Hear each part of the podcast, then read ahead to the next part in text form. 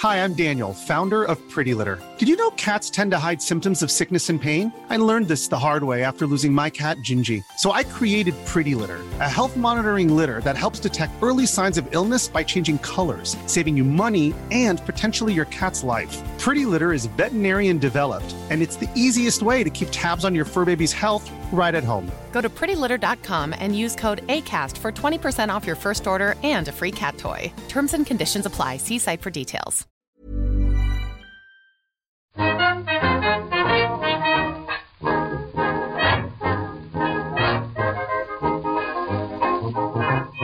Muy buenas, amigas y amigos. Bienvenidas, bienvenidos una semana más al podcast Reload, programa sobre videojuegos que hacemos desde anightgames.com.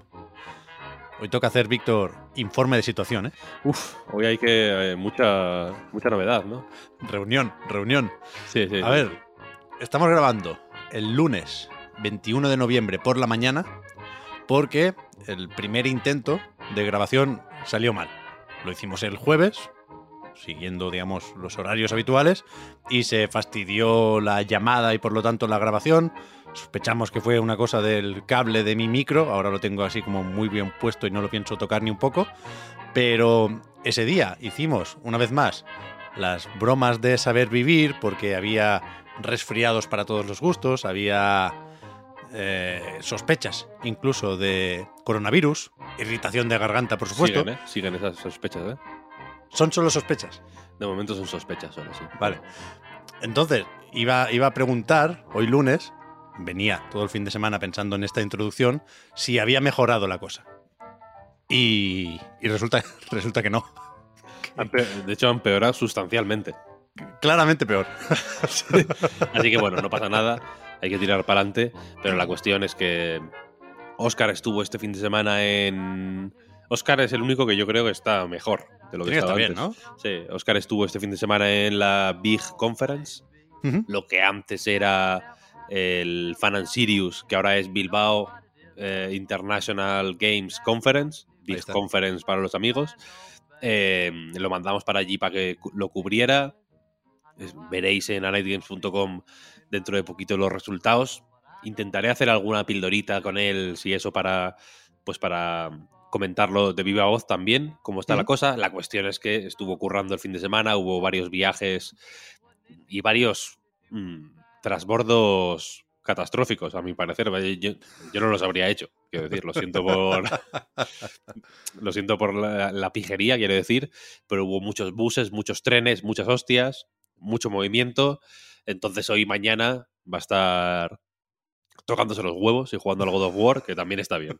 No- creo yo, ¿no? De vez en cuando. Sí, sí. Eh, yo he estado fatal el fin de semana, te lo tengo que reconocer. Muy mal. Hostia. Hoy me he levantado medio con fiebre. Tengo unos mocos que flipas. Estoy muy mal. Muy mal. Creo. Yo era el de la sospecha de COVID. Creo que sigo teniendo esa sospecha. Pero bueno, todavía eh, es un COVID eh, en, en potencia, simplemente. Vale, Igual es un resfriado normal y ya. ¿Qué pasa? Aquí la grave es Marta. claro. Que. ¿Tú cómo estás, por cierto? Bueno, yo más o menos bien. En, en mi casa, el que mejor está. Sin, Pues mira. eh, sin estar, digamos, para, para nota. Igual un 7 amarillo. Pero efectivamente hemos tenido hospital de campaña, los dos niños enfermos. Ayer fue mi mujer con el pequeño de urgencias por la mañana y yo con el grande de urgencias por la tarde. Fenomenal. Nada especialmente grave, pero sí que pues tienen bastante fiebre, las noches han sido complicadas y ahora estamos los cuatro aquí en casa. Digamos, si hay un poco más de ruido de fondo, disculpadme, pero he cerrado más puertas de lo habitual y estoy combatiendo la reverberación con muchas almohadas alrededor del, del monitor y de la zona de grabación, así que yo espero que, que se escuche más o menos bien. Esto los podcasters es lo que hacen. En Estados Unidos se meten en el armario a grabar, como en la serie esta Only Murders in the Building. No sé si no lo has visto visto. yo. ¿no? Pues bueno, va de un podcast y, y- y se meten en un armario, porque los- en Estados Unidos, como tienen armarios así que son habitaciones, se meten ahí a grabar. Tú, pues con las almohadas, creo que lo has resuelto muy bien. Ahora estoy obsesionado con el audio, Víctor. Claro, después del trauma de ese error en la grabación por mi culpa el jueves, ahora Mm. mi principal objetivo en la vida es no solo que esto no vuelva a suceder, sino que eh, el, el- el audio se convierta en mi prioridad, siempre, 24 horas al día.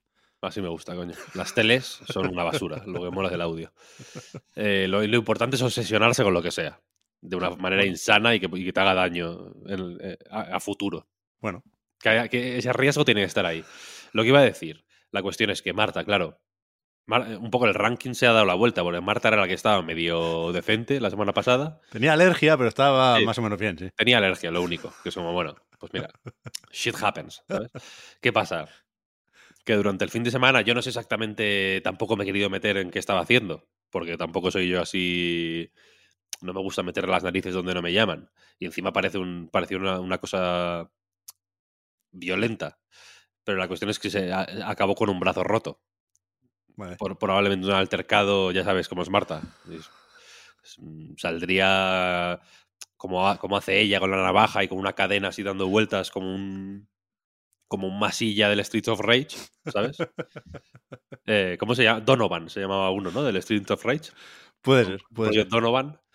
Y se metería en una pelea brutal y acabaría acabaría con el brazo roto. En este que- porque nos dijo, teníais que ver cómo acabó el otro. ¿Sabes? Entonces supongo que el otro acabaría pues en el cementerio, ¿no? Al final. Claro. Tenemos foto de, de Marta con el brazo enyesado por encima del codo, pero claro, del otro no sabemos El nada. otro, no, el otro no está para fotos. No sé, Haces una foto y el iPhone ni te deja, te la borra, en plan. Quita, quita. por ahí no, por ahí no vayas. Eh, la cuestión es que está con el brazo roto, está de baja, va a estar de baja unas semanas, así que posiblemente no la escuchéis eh, en unas semanas. La parte de la fractura es completamente cierta, ¿eh? Y, la de la baja también. Así que lo primero, un abrazo fuerte para Marta y que se mejore pronto. Y, lo segundo, que eso, a ver cómo nos apañamos sin ella, que no va a ser, no va a ser fácil, ¿eh? No, eh, porque es una pieza mucho más imprescindible para Knight de lo que quizá alguna gente piense. Y ahora, y ahora, ahora se va a notar. Creo que no, que no debería haber dudas sobre eso, pero por, por si las hubiera, efectivamente, preparados Ahora- para, ahora- para las pruebas. Vaya. Eso es, ahora lo vais a ver, ahora lo vais a ver. Sí, sí. La, eh, la cuestión, como fuere, mm, estamos tú y yo. Yes. Mm, un auténtico reload temporada 12 de, de toda la vida, o incluso antes, temporada 12 o temporada 10 incluso. Sí. Y que de vez en cuando hacíamos tú y yo programas solos. ¿Mm? Y aquí estamos. ¿Qué tal, Pep? Ya pues, nos, ponemos petit comité, ¿no? Radio, radio cozy. Sí, podemos hacer muchas cosas, Víctor, porque yo eh, no, no creo que sea buena idea intentar hacer como si nada y, y repetir o arrancar con la actualidad tal y como hicimos el jueves y comentando las mismas cosas, porque han, han, han pasado un poco algunas, tenemos información nueva sobre otros asuntos, hay polémicas, por supuesto, que han sustituido a las que había antes, con lo cual estoy un poco perdido, pero creo que lo suyo sería despachar unos pocos titulares más o menos rápido y, y saltar pronto a la parte de los juegos, que hay Me unos gusta. cuantos. Me gusta. Y, y tú has estado probando algunos, pues eso, sobre los que se está hablando muchísimo estos días. Yes, así es. Podríamos hacer muchas trastadas, ¿eh? Pero somos, como sabéis, padres de familia y personas responsables y no vamos a hablar ahora de, por ejemplo, que Hideki Kamiya ha estado soltando pistas sobre Bayonetta 4. Nada más y nada menos. Esto... Es un poco, es un poco, es como los chistes de las Torres Gemelas, too soon, Sí, sí. pero, pero Bayonetta, pero la campaña para Bayonetta 4, o sea, yo por, por respeto a España, 2022 lo voy a respetar, ¿eh? pero 2023 Claro, claro. se, o empieza sea, ya, se empieza ya a pensar en Bayonetta 4. Hay una cuestión de spoilers. Es, es muy difícil pensar en Bayonetta 4 sin contar demasiadas cosas sobre el final del 3, pero efectivamente yo no pienso esperar ni al año que viene, ¿eh, Víctor. Cuando toque repasar los mejores juegos de 2022, es probable que se cuele Bayonetta 3 por ahí. En ese momento, sin destripar todo lo que sucede en el ending, pero, pero sí, sí hablaremos de, de qué esperamos y de qué miedos o esperanzas hay con, con esa cuarta parte de Bayonetta, porque lo peor, Víctor, eso te lo quedas dentro y después te hace daño. Eso hay que sacarlo. Eso hay que sacarlo, sí, sí, como los pedos. Más o menos, más o menos, más o menos. Pero eso, más allá de eh, celebrar que se siga hablando de Bayonetta y que Camilla esté con ganas de más.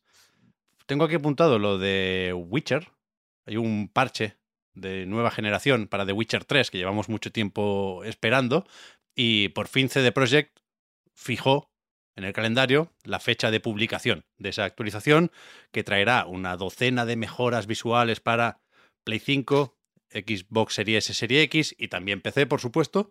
Eso será el 14 de diciembre. Pero esta misma semana, es decir, cuando lo anunciaron la anterior, dijeron la que viene, nos van a enseñar, creo que no hay fecha todavía, pero nos van a enseñar cómo se ve todo esto con un, con un poquito de gameplay. Sí, tú tienes ganas de Witcherino. Pues no me importaría dar otra vuelta. O sea, por ver el ray tracing y poquito más, no, no voy a empezar una partida desde cero.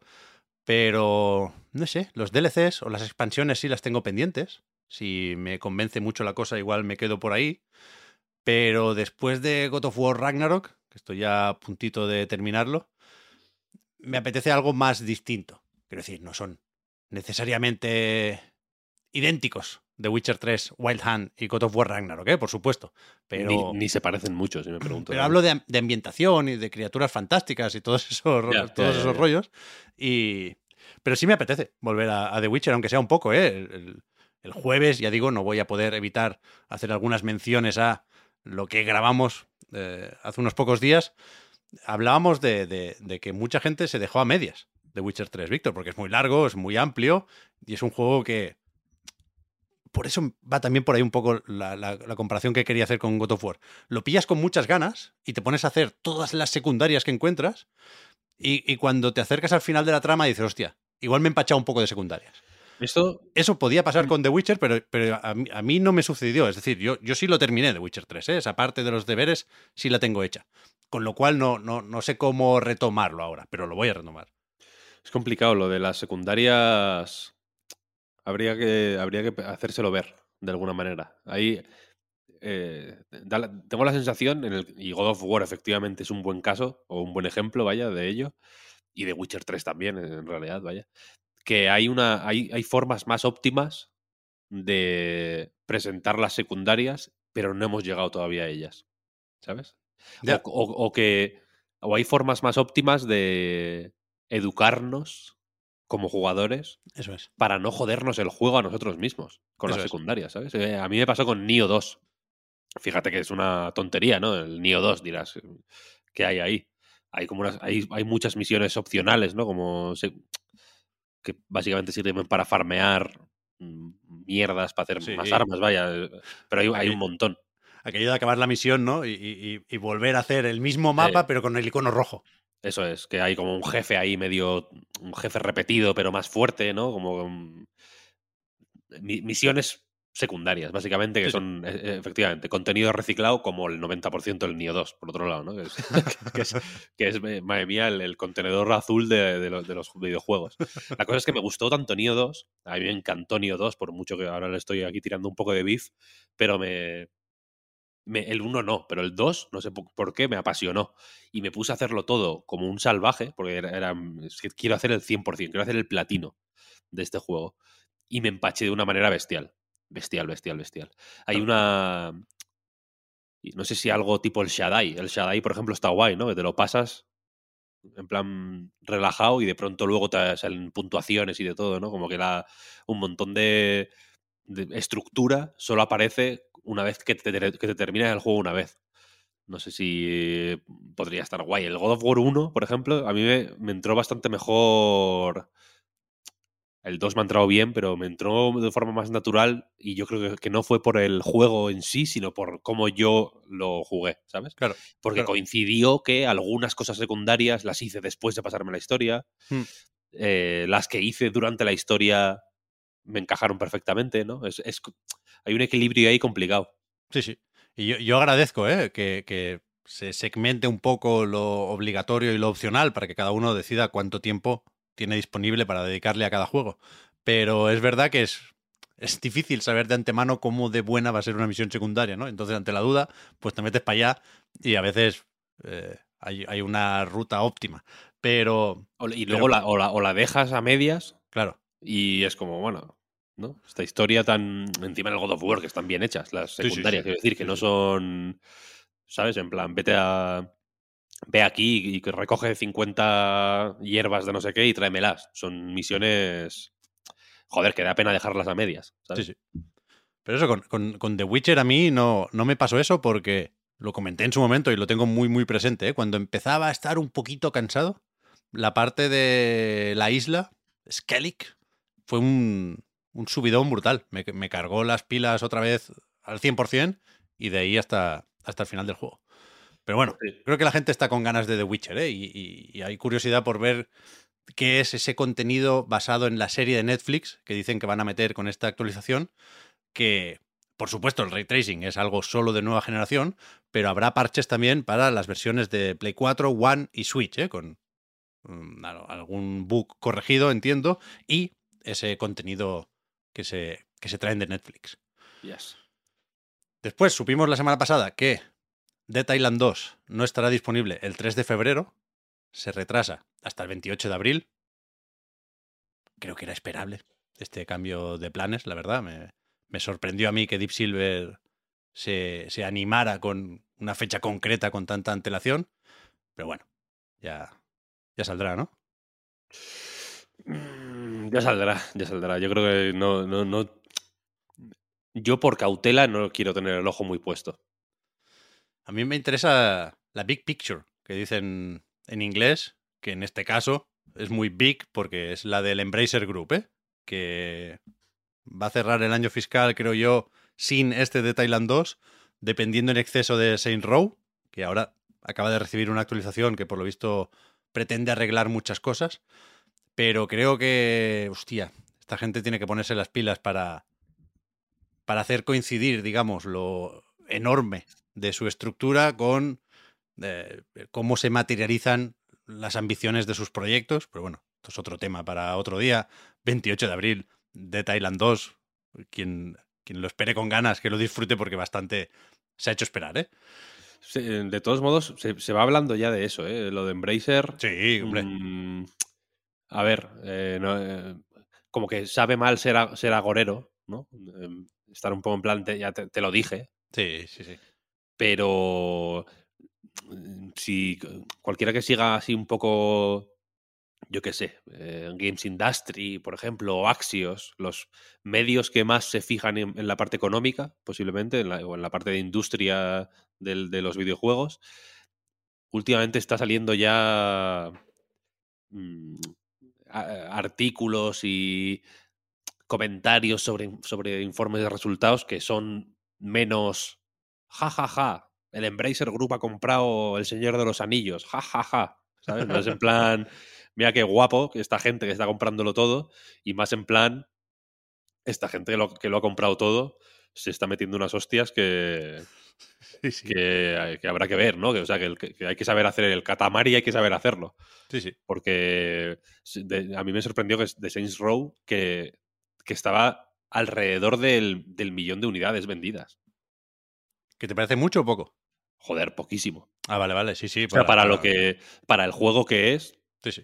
evidentemente un millón de copias, pues yo qué sé, si se lo dices a la mayoría de indies, te lo firman encantados. Pero este en concreto, creo que no se esperaba un millón de copias, ¿eh? Sí. y, eh, es que no. Creo que no. No sé si se han dado las cifras exactas. En Axio, eh, creo, creo que, le- que decían que, que ni llegaba al millón de copias. Que estaba como cerca de llegar al millón de jugadores. Mm, Yo estuve leyendo estos días el, el informe o varias notas que publicaban desde el Embracer Group para inversores y no me suena haber leído una cifra, sí me suena y sí me sorprendió que dijeran que, aunque había disparidad de opiniones con la crítica y tal y cual, que el juego había vendido más o menos lo esperado. No sé, está- si, no, no, sé si es verdad o es lo que tienen que decir, ¿eh? Pero siempre, es que siempre dicen eso. Yo recuerdo con, con Darksiders 3, que a todos nos pareció que se la había pegado, ellos dijeron que encantado de la vida. Y, llevan ya unos años así, ¿eh? es verdad que no siempre con, esta racha de adquisiciones, pero supongo que, que dinero tienen para aguantar un tiempecillo más, pero hay- o sea, no se puede mantener lo que tienen sin lanzamientos más exitosos, claro. Y a, a ver qué pasa con Crystal Dynamics, que es verdad que hicieron una buena compra ahí, pero hostia, yo creo que hay recorrido, ¿eh? Pero bueno, hicieron una buena compra. A ver. Ya me sé. Eh, yo ya, sí, yo ya comenté esa compra en su día con... Hay que saber hacerlas, las compras, quiero decir. Volition tampoco es una mala compra si la, si la mueves bien, quiero decir. Los Saints Row... eh, los Saints Row son un, son un ejemplo de que te, te compras una cosa pensando de tal y luego no sabes usarla. Porque los Saints Row Sí. son juegos moderadamente baratos, moderadamente hinchos, que han salido con cierta alegría y que, y que han funcionado muy bien. Sí. Siempre. Joder, Saints, evidentemente es la- el GTA cutre, ¿no? Y tiene ese rollo así medio tal.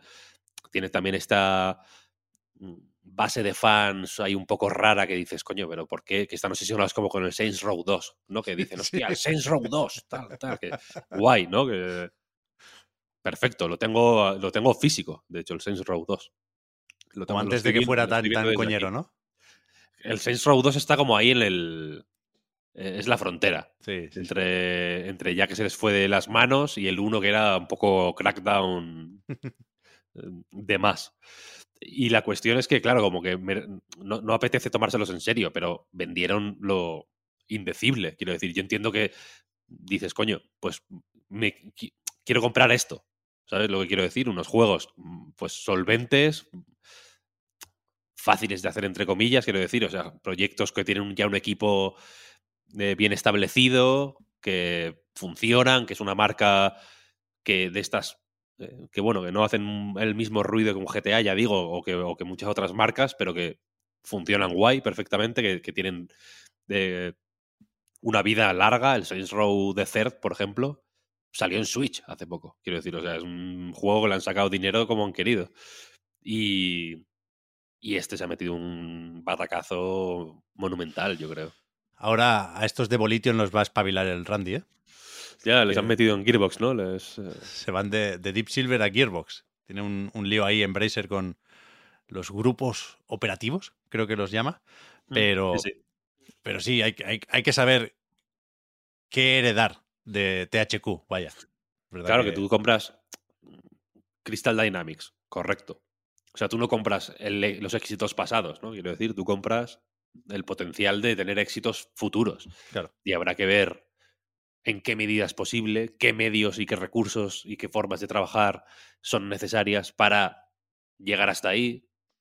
No es. O sea, que, que parece un poco eh, llegar y besar el santo, ¿sabes? Hmm. Pero yo pi- pienso, por ejemplo, en todos los estudios que ha comprado Microsoft. Guay Sí, claro. eh, un montón, ¿no? Es como, vale, Double Fine, Obsidian, eh, Ninja Theory, ¿sabes? Eh, Rare, todo. Es como, guay. Rare es un buen ejemplo.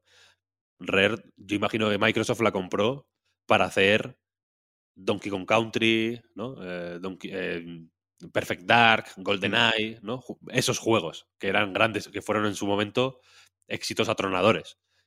Y, s- y- y ya ves, hasta hace dos días estaban haciendo el puto Kinect Sports. ¿eh? Sí, sí, sí. Así que imagínate, hay que tener el contexto oportuno, ¿no? Obsidian ahora está hablando mucho de que Pentiment, por ejemplo, Mm. que para mí es un triunfo absoluto de la. de- de- de- puede ser menos, yo qué sé, menos vistoso que un God of War Ragnarok, por ejemplo, pero dentro del ecosistema Xbox, o sea, dentro de la convivencia PC-consola, de la posibilidad de la nube, de Game Pass, evidentemente, etcétera, etcétera.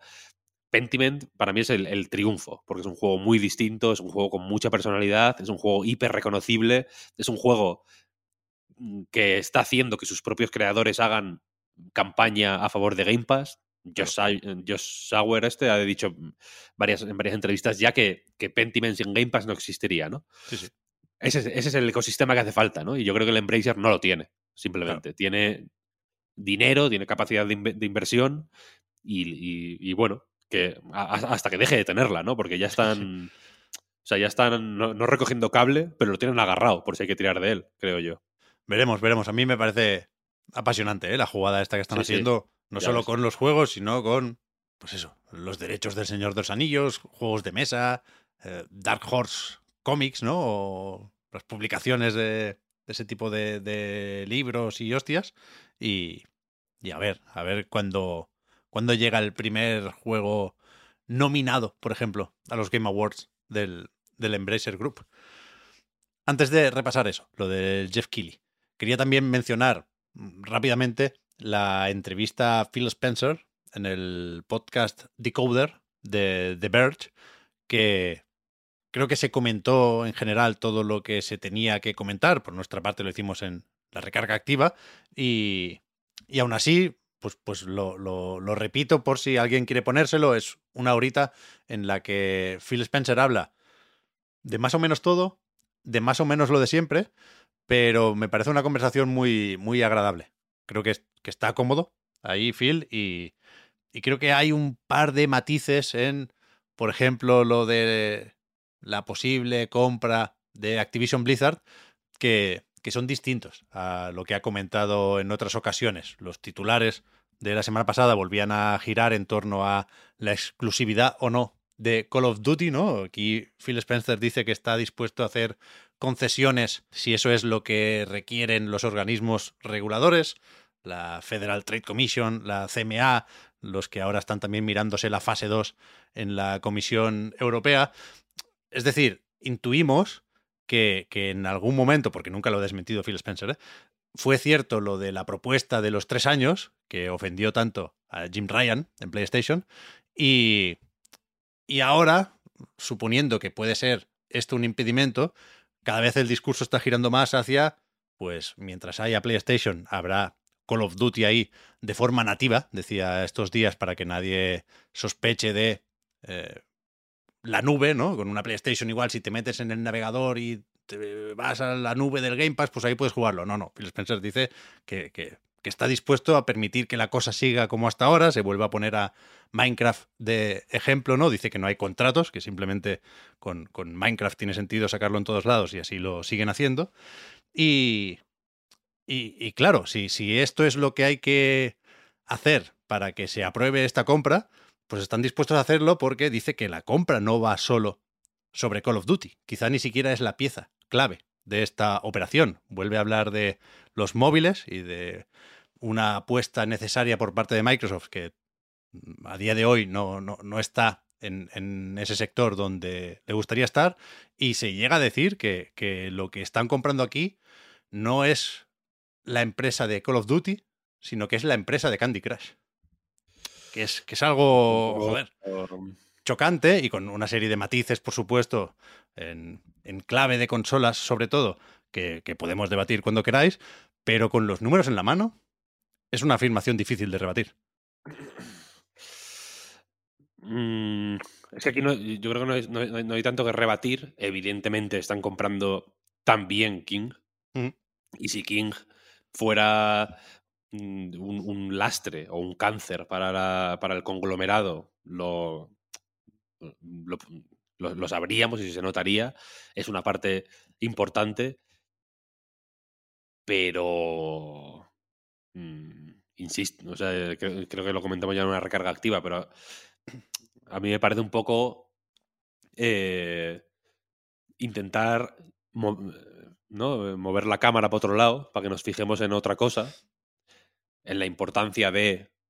Eh, o sea, o, o, para intentar equiparar la importancia de Candy Crush a la de Call of Duty, para quitarle de cara a, las regulaciones eh, importancia al posible monopolio que puede formarse si pasado mañana quieren que Call of Duty sea exclusivo, que es algo que por mucho que Phil Spencer diga misa, eh, creo que tiene que estar ahí eh, como posibilidad siempre, a no ser que firmen el contrato famoso que no quieren firmar, ¿sabes lo que quiero decir? O sea, o se pone por escrito que no va a haber, que Call of Duty no va a ser exclusivo nunca en la historia de la humanidad, o siempre está la opción esa, ¿sabes? Mm. O, o, se puede, eh, en el Nexo que estuve hace poco, el podcast del Ex Pascual, comentaba que imagínate que de pronto hacen que el Warzone sea exclusivo del Game Pass, por ejemplo.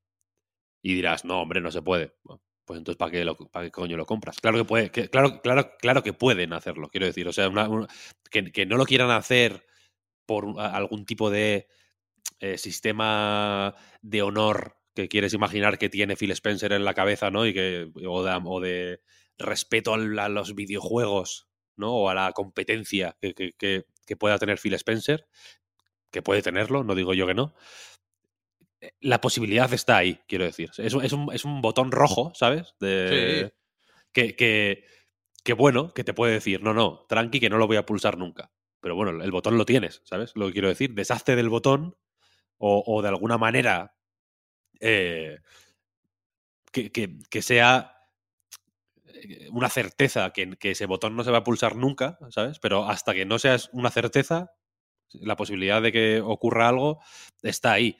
Y se.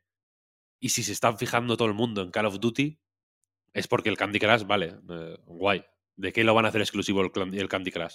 De, Bueno. del Windows Phone. De la tienda Buena, de. buena suerte. de la tienda de Microsoft que quieren abrir en móviles y que de momento Google y Apple no, no se lo van a permitir de ninguna forma. Pero igual sí es. Igual sí es su, su, su caso. Mira, Como, tú como es imagínate, Fortnite tú- para Epic contra Apple y Google, vaya. Tú imagínate que evidentemente no hay motivos económicos que sustenten esto. Pero creo que lo que ganarían haciendo exclusivo de Game Pass el Warzone es más de lo que ganarían haciendo exclusivo de Game Pass el Candy Crush.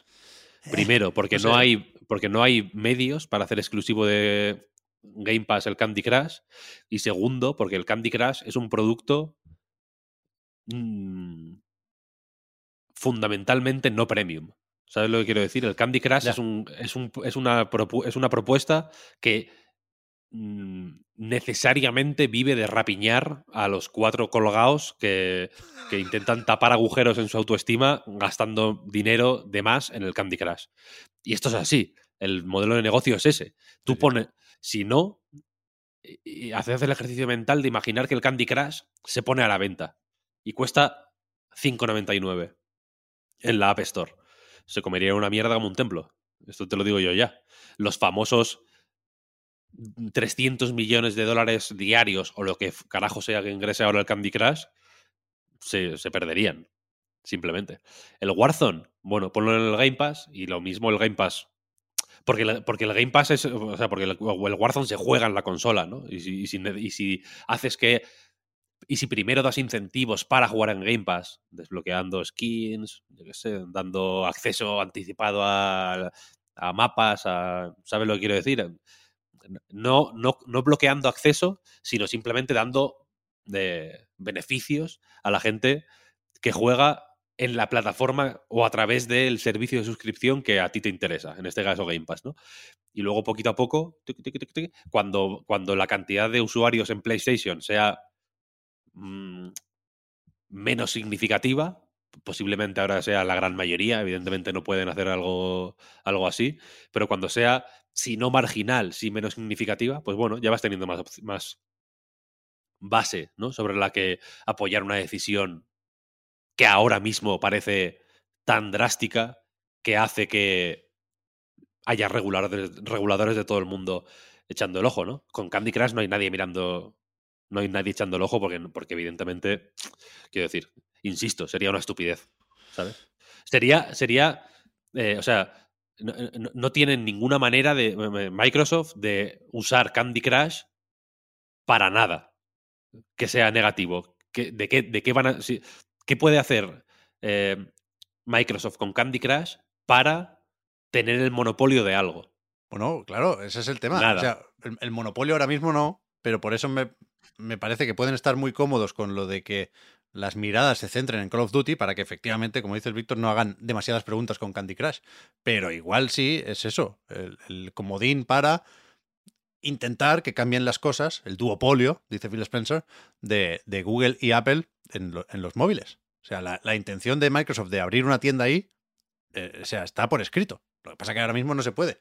Se podrá si, si obligan los jueces, supongo. Igual que el, contrato que decías, Víctor, efectivamente el mercado le permite a, a- a Microsoft que Call of Duty deje de ser exclusivo cuando les dé la gana, que para eso puede que acabe siendo suyo. Pero si los organismos reguladores se, se lo piden por escrito, entonces algo habrá que hacer. Pero, pero yo sí creo que, por supuesto, a nosotros nos gusta más hablar de consolas y hablar de Call of Duty. Pero es que Phil Spencer ya no es Head of Xbox. Ahora es CEO de Microsoft Gaming. que es otra cosa, ¿eh? Y el, Mm, y el sí, cheque sí. de los 70 mil millones de dólares no lo va a firmar Phil Spencer, lo va a firmar Satya Nadella, que está con el Metaverse, que está seguramente encantado de, de tener Candy Crush, además de Call of Duty. Y a mí sí que la entrevista del otro día, insisto, sin, sin decir nada que no supiera, sí cambia un poco mi perspectiva sobre esta adquisición. Y creo que es Hombre, interesante también por eso. Desde Porque luego, ya, ya que vamos a hablar del tema 800 veces, hasta, Sí, hasta que, sí, sí. hasta que le den luz verde, pues cambiamos un poco el discurso o lo adaptamos a cada, a cada, cada semana, ¿no? Eso sin duda anima a ver un poco la big picture que decías antes. Hay una. eh, Y, eh, y es cierto que igual. eh, en general, en el mundo gaming, digamos, no, no miramos a King mm, de la manera que miramos Blizzard, por ejemplo, Claro, que igual claro. es mucho menos importante que King realmente en el, Claro. en el gran esquema de las cosas, ¿no? Pero ya digo, yo, creo, yo insisto en que creo que no tiene tanta, tanta importancia. Mm, o sea, que de verdad lo creo. Vale, vale. Por mucho que Satya Nadella quiera meter el Candy Crush en el, en el Horizon, Horizon Wa- War Rooms, este, que me compré unas MetaQuest, ¿te lo dije? ¿Las tienes ya? Sí, sí, sí, me llegaron el sábado. Hay oferta No ahora. eh, no he para- podido usarlas porque, porque como estoy con este COVID potencial, tenía unas náuseas que me iba a morir, no quería, no quería que mi experiencia, que mi primera experiencia con el metaverso fuera eh, vomitando por todos los lados. Así que no he podido casi usarlas. Pero me pillé con la oferta del Resident Evil, claro. Pero eso iba a decir, siento ser esa persona, pero sabes que hay 50 euros de, o dólares de descuento ahora por el Black Friday. Sí, sí, las, o sea, Vale, las pillé por el Black Friday. O sea, las compré el- el- en cuanto las pusieron en Vale, la- vale, con el descuento este, las pillé. Me llegaron al día siguiente. Es que, es que ahora la vida es así, tío. Sí, sí, sí. Más es más rápido pedir las cosas por internet que ir a la tienda. Está claro, está claro. En la entrevista esta habla también de, de, de Keystone, de este aparatillo para hacer eh, nube, hacer nube, ¿no? Eso no existe. Para jugar a través de la nube eh, en la tele, sin consola ni ordenadores de por medio, que, bueno, por ahora y hasta que consigan reducir los costes de fabricación, se queda en prototipo, que es aquel que tenía Phil Spencer en su estantería y que dice que es funcional y que va a la mar de bien, pero que hasta que no consigan que se pueda vender por unos 100 dólares, 100, 130 creo que decía, pues no, no están cómodos poniéndolo a la venta. Ya nos dirán. Está bien la entrevista, vaya. Eh, me, Mm. me- me gustó no quedarme con los clips y las citas destacadas, sino escucharlo todo y, no sé, intentar entender lo que está, lo que está diciendo Phil aquí. Y nos falta lo de los Game Awards. Eso voy a decir, que se pueden comentar aquí como cada año muchas cosas. Eh, de nuevo, la semana pasada iniciamos, y solo iniciamos, un debate sobre lo representativo de los nominados, las categorías, un poco la polémica de, de cada año, ¿no? Aunque no.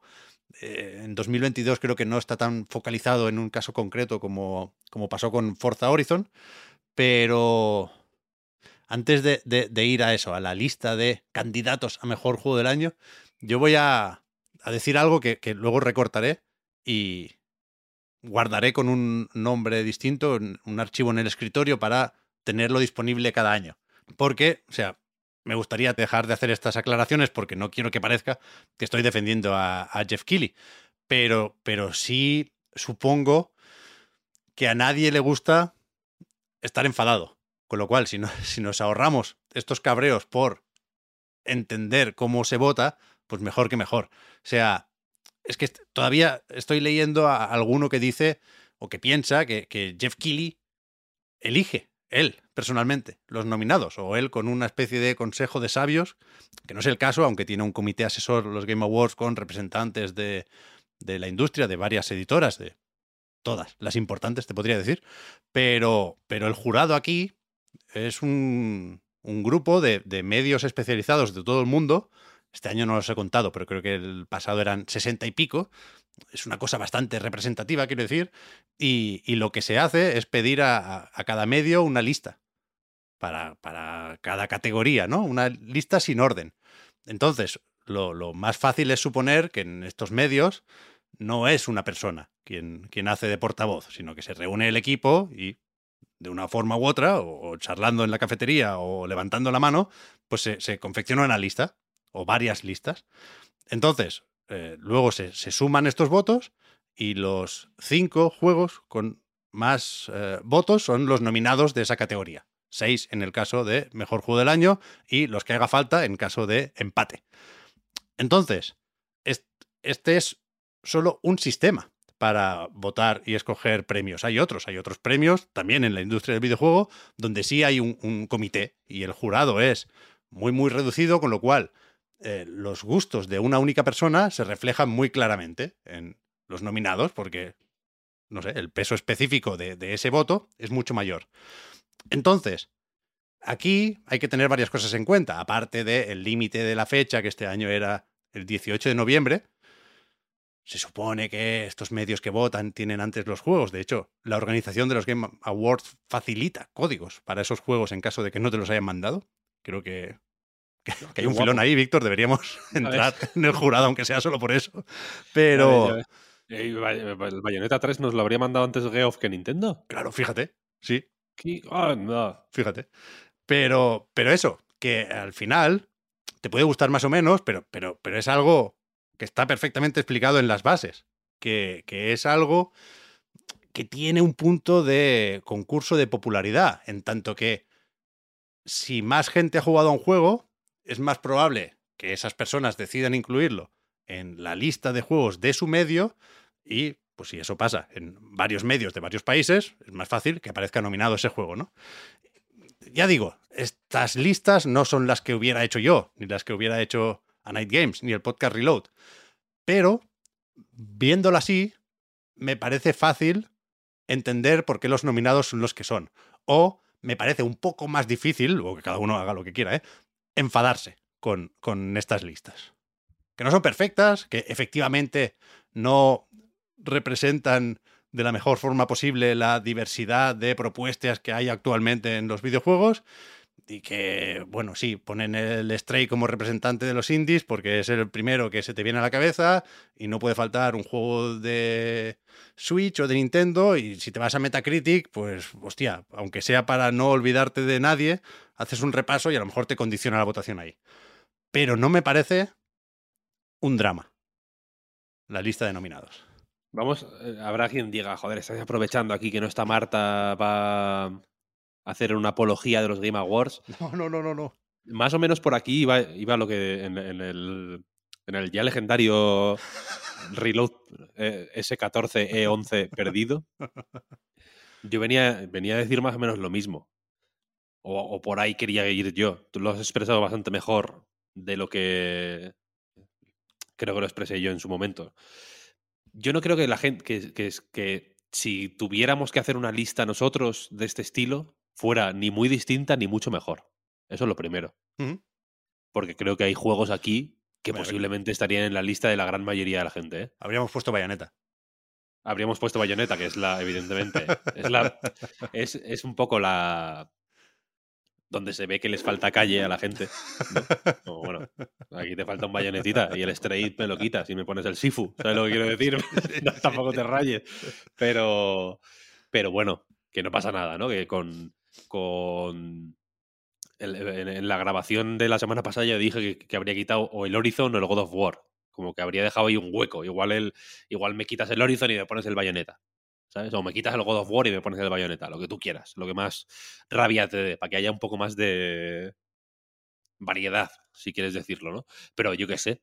Eh, teniendo en cuenta que efectivamente es una cosa que se, que se pues bueno, que, tiene esta parte blanda de la decisión así un poco, pues como cuando se dice que un juego es, es flojo porque, yo qué sé, porque lo ha diseñado un comité. ¿Sabes lo que quiero decir? Pues mm. bueno, claro, evidentemente aquí ha habido una votación a nivel global eh, que, no, que no tiene que representar tus manías o tus filias o tus fobias personales, ¿no? Sino que tiene que representar a medios. Y dentro de que tiene que representar a medios en general, tiene que representar eh, a medios de. Mm, o sea, un poco lo que, lo que quieres que tu medio eh, diga en, en, un contexto como el de los Game Awards. Entonces, bueno, es más o menos normal que sea así, quiero decir. Eh, Yo personalmente no me fijaría tanto en- en el.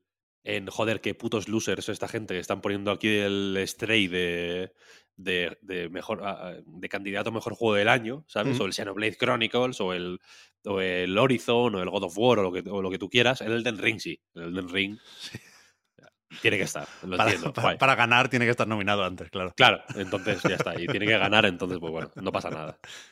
Eh, yo, yo, o sea, que, que que la gente que elige esto, ¿sabes?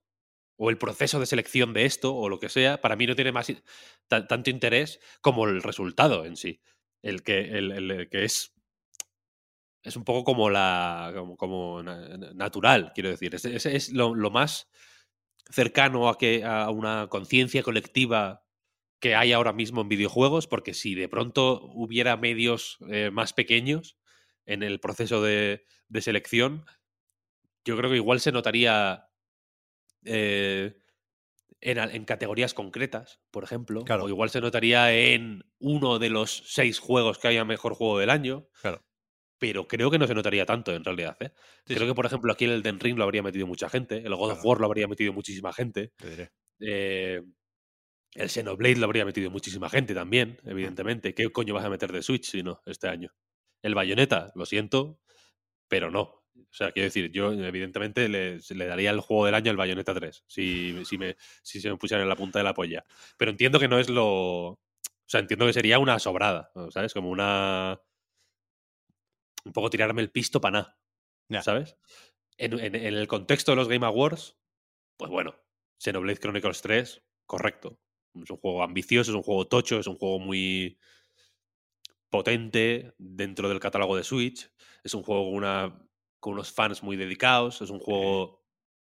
Es un juego. Joder, que evidentemente la Switch es lo que es.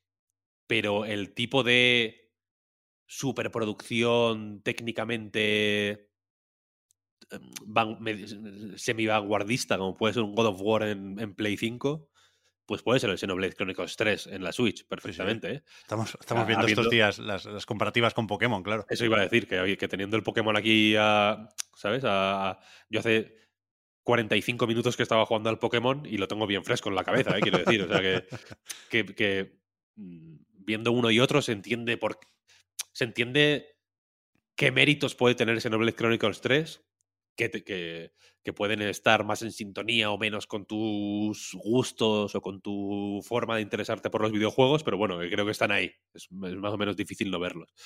Eh, entonces la cuestión es eso. Yo creo que dice más. Creo, que hay que centrarse más en la, en la lista de los juegos y lo que eso dice sobre eh, el estado actual del videojuego que en tirar beef a, la, a, Vandal, ¿sabes? Por haber elegido Claro. un juego u otro. Claro. Que, que es que es, es lo que hay, quiero decir. Sí, sí. Yo puedo, yo puedo meter el Squishcraft entre los juegos del año, ¿sabes? A mí me parece uno de los mejores juegos del año, el Squishcraft. Y lo, y lo digo sin ningún tipo de ironía. O podía meter About an Elf por tirarme el pisto, ¿sabes? En mejor narrativa. Vete a, vete a saber. Pero entiendo que en, en ciertos contextos ha- hay que, hay que hay que saber estar. Hay que, el saber estar es, una, es, es muy importante. ¿Sabes lo que quiero decir? Y, el saber estar, pues impide hacer el notas en, en- en algunos contextos y, no. Y, el- los Game Awards ti- tienen que ser así, yo creo, de alguna Sí, manera. Sí, sí.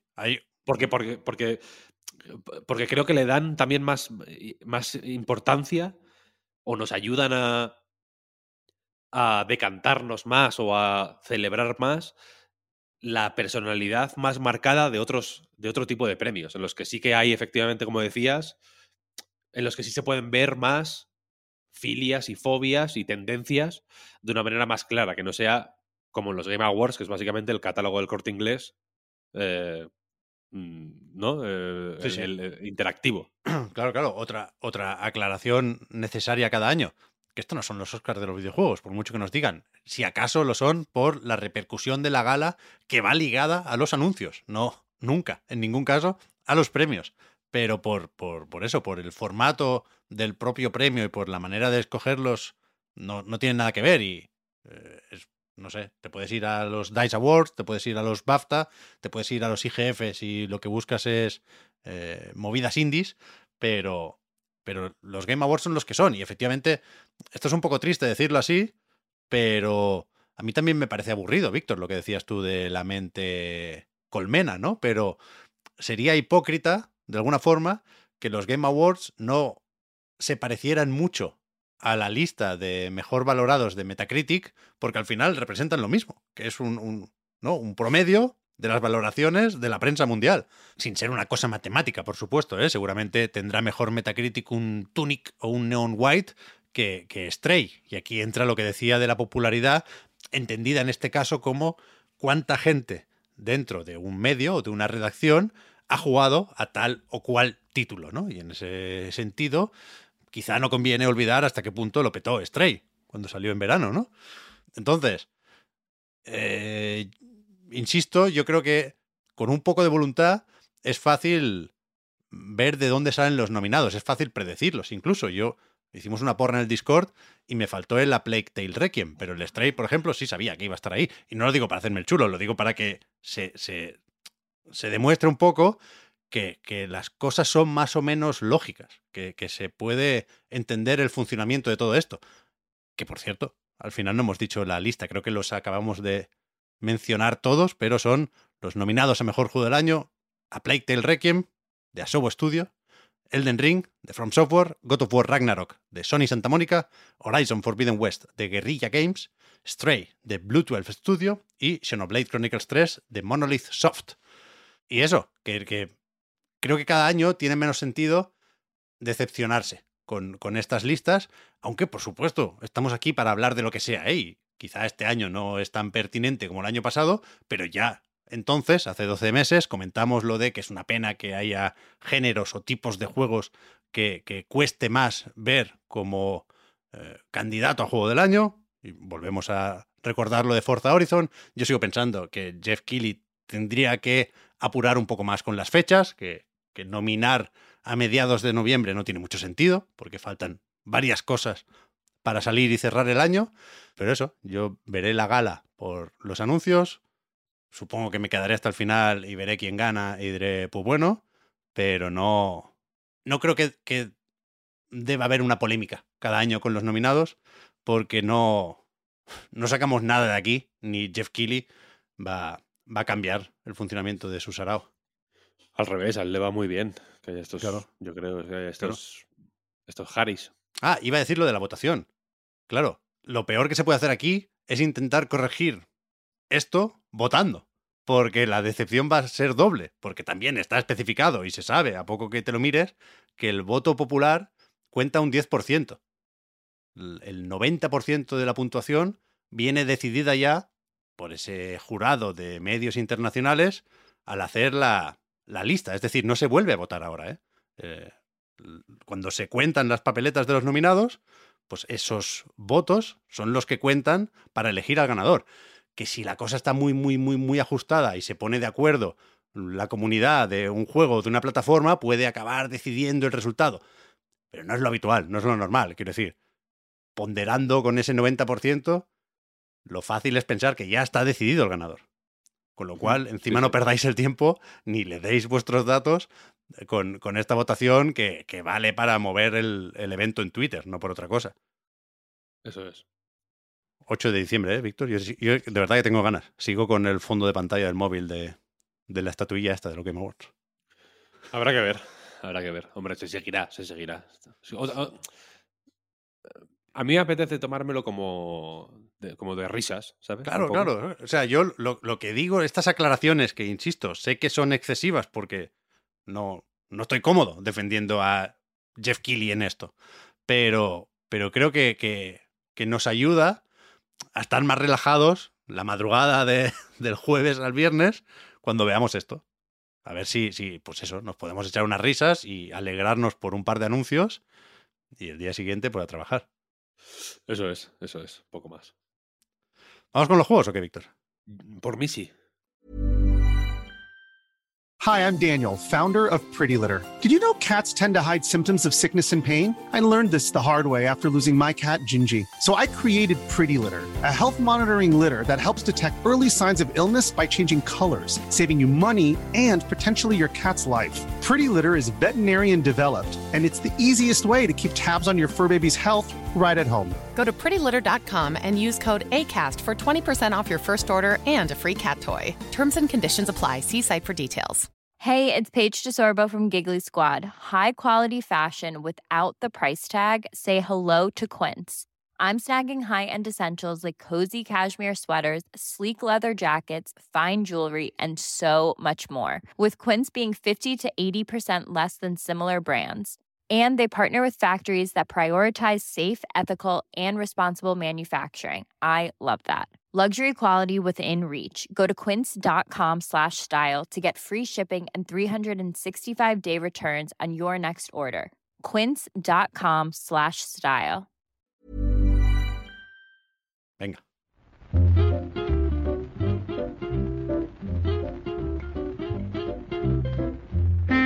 Pues eso, los lanzamientos de esta última semana todavía podían haber sido nominados.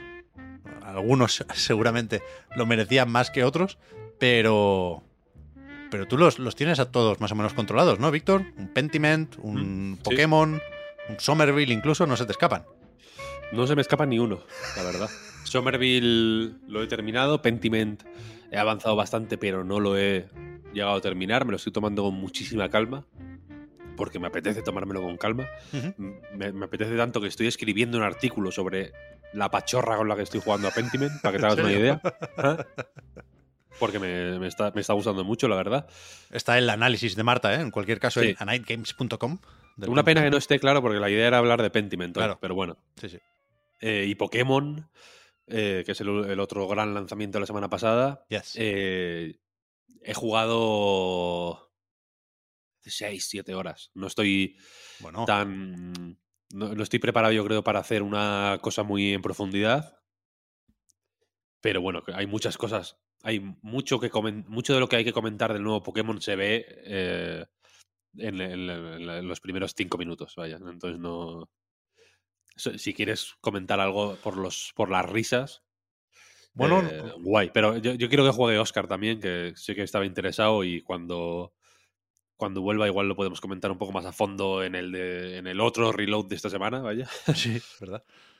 Yo de Pokémon solo he visto los vídeos y los clips con los que se ilustra el, el mal rendimiento o lo justo del el apartado gráfico de este juego, pero es que no llueve sobre mojado en, en mi caso. Quiero decir, no me pareció flojo en ese sentido también el Arceus. Este ni te cuento. Sigo siendo hater de Pokémon, renuevo el carné y no, no me hace falta ni, ni, ni pensar qué Pokémon inicial elijo. Vaya, no voy a decir nada nuevo. Me, me parece moderadamente bestia lo, lo que está haciendo un año más Game Freak con esta franquicia y cuando lo que uno esperaría es que se tomen un respiro y que mm, se den un tiempo para mejorar una serie de cuestiones técnicas básicas, pues eh, al revés. En vez de hacer un Pokémon cada dos años, hacen dos cada año. Así que imagínate. Y, por supuesto, venden o siguen vendiendo lo que no está escrito, con lo cual yo no sería muy optimista con, con la entrega del año que viene. El mail de, eh, aviso. A partir de ahora haremos un juego cada dos años. Guay, guay, tal. Pero si habéis sacado dos este año, ah, hostia, lo entendimos al revés. Lo siento, qué liada. Sí, sí, sí. No, pero este es, de- este es, de- este es demencial. Arceus tenía, por un lado, un pase por ser spin-off, entre comillas, yo creo. O se le dio ahí un poco de, de chance, por eso, bueno. eh, Es un, un experimento de cara a ver qué hacemos Claro. con, la, con, la, con, la, con la siguiente entrega principal, digamos. Pero también creo que se metían menos bocas del lobo. Porque este se mete en la boca del lobo desde el primer segundo, vaya. El rendimiento es desastroso de una manera que, no, que, que es difícil de ver ¿eh? en, en la mayoría de juegos. Pero no hay, muy no hay- bestia, muy bestia. no hay ningún ninguna excusa, digamos. Yo he leído estos días, in- insisto, eh, no lo he probado, simplemente pregunto por curiosidad. He leído a alguien que decía, bueno, es que si tienes el parche día 1, va mejor. Nosotros, Yo tú, Víctor, jugaste con el parche día 1 porque no tuviste Sí. acceso previo al juego. Que si en el dock va mejor que en modo portátil. Pero no puede ser tanta, tanta, tanta la diferencia, ¿no? Eh, yo yo creo, creo que tiene menos excusa por no ser. Por no ser mm, siempre negativo. Porque el juego tiene cosas muy guays. Ya. A nivel, a nivel eh, eh, gráfico, de, de diseño gráfico, quiero decir, de interfaces, menús, todo lo que no son los gráficos 3D del juego, es acojonante. Brutal. Muy, muy guay. Muy, muy guay. Hay escenas cinemáticas que son muy guays. Hay otras que son penosas, pero de lo peor que puedes ver en tu vida. Pero hay otras que son guays, en realidad, que quieren, que, quieren tener un dinamismo y, y un rollo que no es lo normal en Pokémon. Y que aquí lo, lo intentan y lo consiguen en algunas ocasiones, de hecho. Pero claro, esas escenas están metidas en medio de una. De, pues, em, de, de una colección de planos grotescos, momentos en los que el frame rate baja a saco, secciones. La- cuando encuentras a la moto, al Pokémon Moto, por, por la primera vez, por ejemplo, vas por una puta cueva con él. Él, él está ahí como. Te lo encuentras ahí medio tal, como medio muerto, le das un bocadillo. Que es. Que eh, vi, efectivamente, ya muchas escenas de bocadillos y de helados y de hostias. Son tan cutres como parecen en los vídeos de Twitter. ¿eh?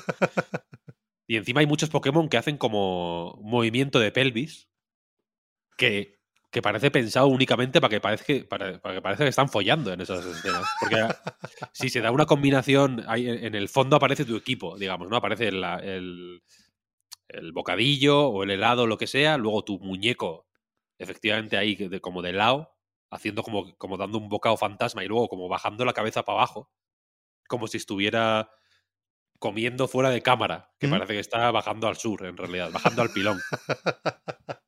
Eh, y luego de fondo, como de decoración, te ponen a tu equipo. ¿no? Y, en- y entonces hay varios que, ha- que hacen como un movimiento de pelvis que a la que la posición no sea la más apropiada, parece que hay ahí sexo Pokémon, ¿eh? Es un poco. un poco raro, la verdad.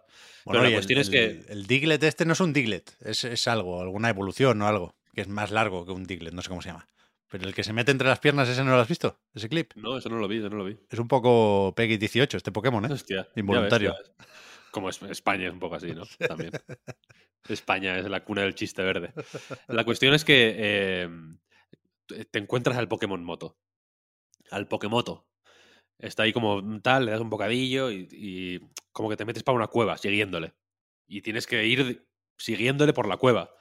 Y es acojonante porque es la escena con el ritmo más penoso que yo he visto en mi vida Hostia. sin duda. Porque se supone que es una escena más o menos abierta, en tanto que puedes desviarte del camino, le tienes que seguir y él te espera. Si te, si te alejas mucho, te espera, quiero decir. Tienes que ir por donde vaya él. Pero cuando estás cerca de él, vas andando a un ritmo hiper lento y cuando te alejas un poco, vas corriendo. Entonces, como que vas corriendo detrás de él y de pronto ¡buah! te pones a andar lentito, lentito, lentito, lentito. Luego él va un poco más rápido que tú. Entonces, de la, de la que se aleja, vuelves a correr. Y cuando estás a su lado, caminas lentito, lentito, lentito. Por el medio hay combates con Pokémon. Hay un momento que quiere ser medio guay en el que ves a lo lejos, en, en lo, a lo- en lo alto de una roca, a otro Pokémon como que te está vigilando. Que, que de haber atado un poco mejor esa escena, toda la escena de la cueva, quiero decir, habría estado medio guay, pero es que no lo está, no lo está. Luego el final de esa escena sí está bien, está bastante bien pensado, pero en general eh, no, no hay excusa porque se nota que, que saben hacerlo mejor, solo que no quieren hacerlo mejor en la gran mayoría del juego. ¿sabes? Entonces lo hacen de la manera pedorra y cutre que, que se les ocurre. Y hay popping a fuego, hay todas las, todas los- las triquiñuelas posibles para que, que, que hace Bayonetta 3 para que vaya a 50 frames por segundo. Aquí las hay también y va a 23. Entonces es una cosa demencial, o sea, demencial de, de- Es un... No sé si decirte que es un caso cyberpunk, pero bueno. mm, Está muy mal, muy mal, muy mal. Ya. Y eso iba a decir. y- y- y- y- o sea, yo estoy jugando porque, bueno, tengo interés por Pokémon, en realidad. Entonces quiero ver cómo, cómo el mundo abierto le sienta a la estructura del juego, por ejemplo. Qué, qué cositas se les ocurren para justificar el hecho de que ahora de ciudad a ciudad, en vez de ir por un camino recto, vayas por una esplanada, ¿no? Y que te puedas ir para acá y para allá. Te- te- Tengo interés de ver cómo resuelven, cómo resuelven esas cosas. Pero desde luego, hostia, es ¿eh? Claro, que a veces es difícil, no creo que este sea uno de los casos, ¿eh? pero a veces es difícil separar la, parte técnica de todo lo demás, ¿no? Un juego muy, muy bueno, con un diseño excelente, con un guion una narrativa de 10, pero con un frame rate malo, ¿qué hacemos? Normalmente, y, esto depende de cada juego y de cada persona, pues se, reconocen los méritos del juego y se dicen, hostia, pero a ver si arreglan esto, o a ver si lo juegas en PC y- y llegas a 60 estables o qué. Pero, pero hay otras veces, insisto, ¿eh? esto es una opinión personal, en, las que hay que decir hasta aquí, porque es que eh, es, es una barrera evidente que te impide disfrutar el juego tal y como ha sido concebido, ¿no? Y cuando el framerate es catastrófico, cuando los bugs son constantes o te cierran el juego directamente, volviendo al ejemplo de Cyberpunk, pues a- ahí claramente la experiencia se ve afectada, ¿no? Y entonces, no sé si, si es el caso este con, con Pokémon, yo entiendo que sí, por lo que he ido viendo, ¿no? Entonces, la pregunta que me hago desde fuera es eh, si se arregla esto, Víctor, de cara a próximas entregas o pensando ya en el futuro de la franquicia, si se cambia el motor, ponle, que no creo que sea la única solución para estos problemas, ¿eh? Pero si, si, si desaparecen el cutrerío, todo lo demás sirve para que siga teniendo cuerda la franquicia. Es decir, he visto en en general opiniones positivas sobre estas tres rutas, ¿no? Para que no dependa tanto la trama de el gimnasio y no sea solo un juego de combatir Pokémon. A ver, tiene cuerda. Tiene, tenía cuerda. Sin necesidad de cambiar nada, tenía cuerda, yo creo. Porque es una fórmula que funciona guay. Sé que hay mucha gente que ve esto como una especie de bajarse los pantalones ante Game Freak y, ¿no? y de, de no de tener doble rasero, de no tener espíritu crítico con Pokémon y que te valga todo o lo que sea, pero es que es así. Está guay, funciona. Este es, eh, si no te gusta, no te gusta, evidentemente, pero veo, al ser un juego para niños, al final, es, tengámoslo en cuenta, es un juego para niños pequeños, además, ¿eh? no, no para niños, no para adolescentes, para niños pequeños. Hay y, y- y en este los he vivido momentos de ese tipo, pero hay momentos en los que dices, wow, esto, un niño tiene que flipar con esto, porque si yo he medio flipado, si he estado ahí, he tenido un conato de flipar, esto tiene que, tiene que ser flipante para mucha gente. Y es un tipo de- es un tipo de usuario, el niño, que es muy socorrido, porque siempre hay más. Quiero decir, nunca hay menos. ¿Sabes lo que quiero decir? Es, eh, los niños surgen eh, por, por cómo funciona la biología humana. Hay, hay niños nuevos siempre, Sí, sí, claro. ¿sabes?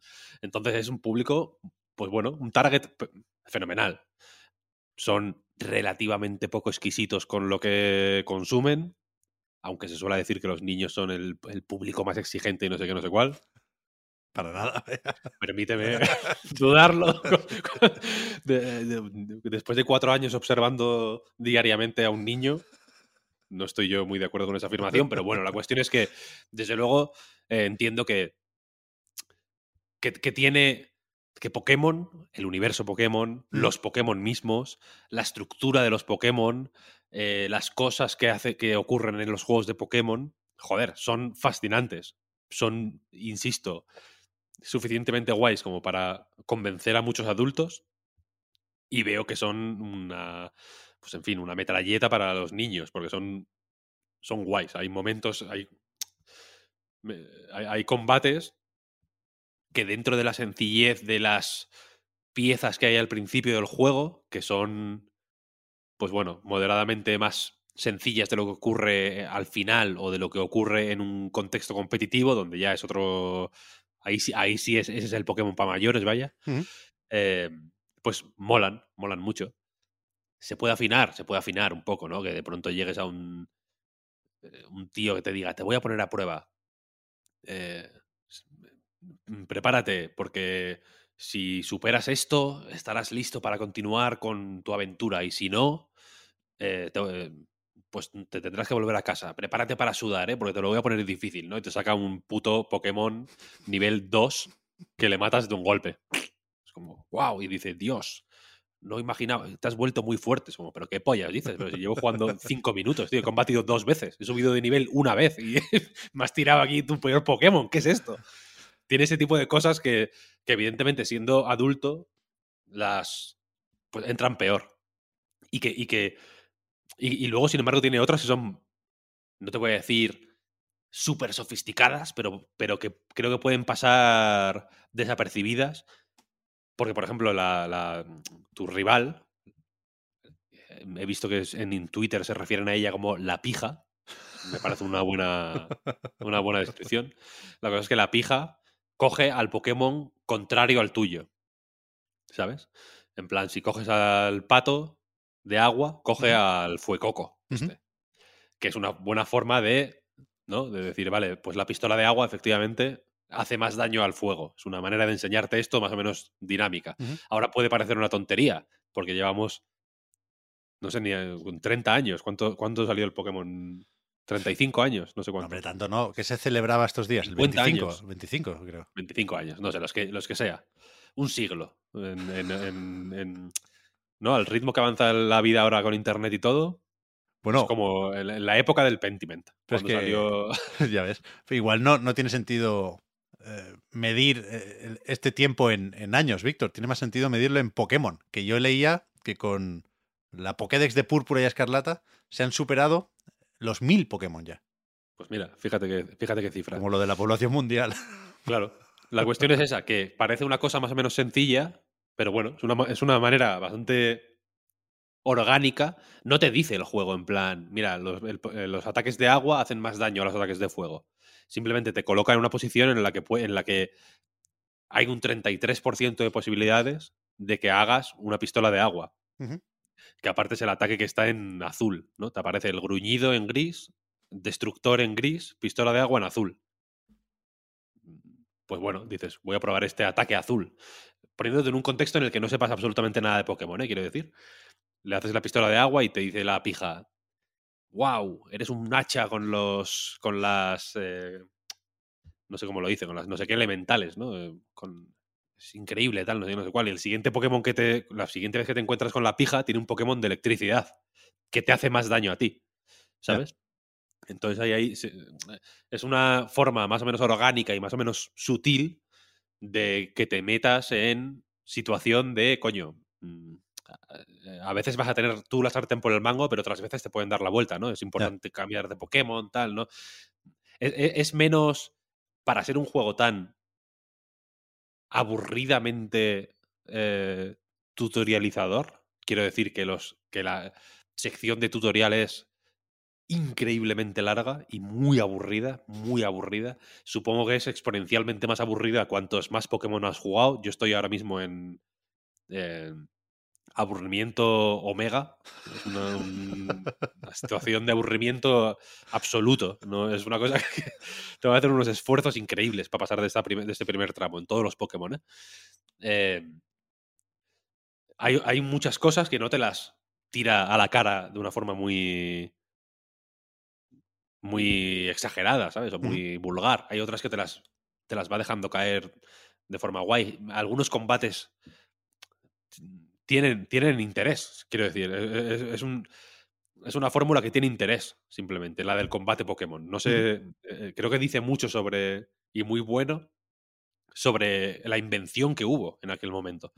Que no fue baladí. Quiero decir, eh, son combates eh, de, RPG, de JRPG, más o menos normal, quiero decir. Eliges atacar, eliges el ataque, hasta aquí todo más o menos normal. eh, Eliges las magias, ¿no? Cosas así. Pero creo que la manera en que lo organizaron, joder, pues fue prodigiosa porque, porque funciona todavía hoy, ¿sabes lo que quiero decir? Pero les falta finura y les falta un, un tipo de finura y un tipo de visión hacia adelante que creo que no tienen Game Freak, ¿sabes?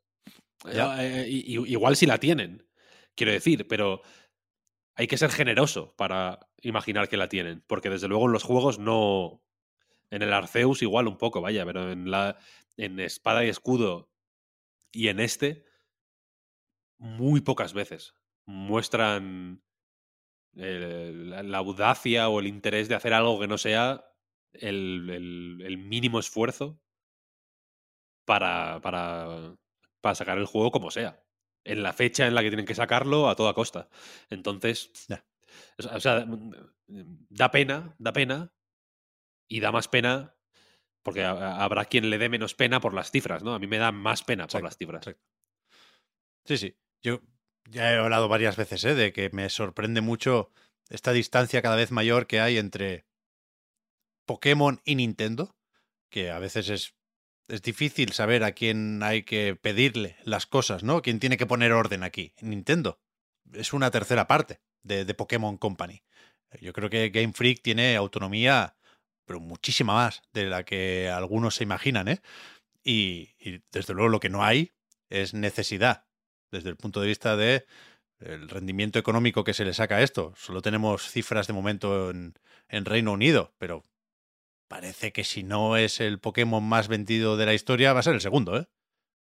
Sí, sí, total. Así que Ya es el, ya es el segundo, ¿no? A ver, a ver hasta dónde sube. por eso, a, a ver a quién, a quién le vas a, a pedir que cambien las cosas. Yo, desde luego, creo que, aunque eh, el, rendimiento pobre a, a este nivel no es culpa de Switch, sí que es impensable completamente que, que Pokémon cambie mientras exista Switch. Es decir, cuando venga la sucesora, el Pokémon de entonces se seguirá viendo peor que el Xenoblade Chronicles de entonces, pero quizás se ve mejor que ahora, ¿no?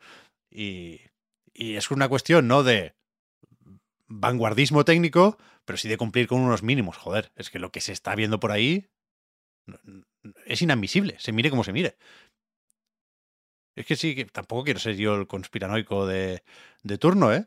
Pero sí es de plantarse y decir qué, qué está pasando con las notas. ¿Sabes? Que entiendo por qué gusta Pokémon. Pero igual que eh, a partir de cierto punto se empezó a castigar, entre comillas, NBA 2K por lo que hacía con los micropagos y de repente te encontrabas un análisis que decía, el juego de baloncesto está bien, pero es que está por debajo de un juego de micropagos. Toma, un 3. A tomar por culo, ¿sabes? Es el, momento este de enfadarse un poco. Dentro Sí. de los límites de la profesionalidad, ¿eh? Yo creo que este es un caso de decir, mira, Yo creo que aquí es muy bien lo que habéis planteado aquí, Paldea es una región muy estimulante, pero el puto juego no va. ¡Pam! Un 4. A ver el año que viene. Imagínatelo como una cuestión de esfuerzos. Yo lo veo como una cuestión de esfuerzos.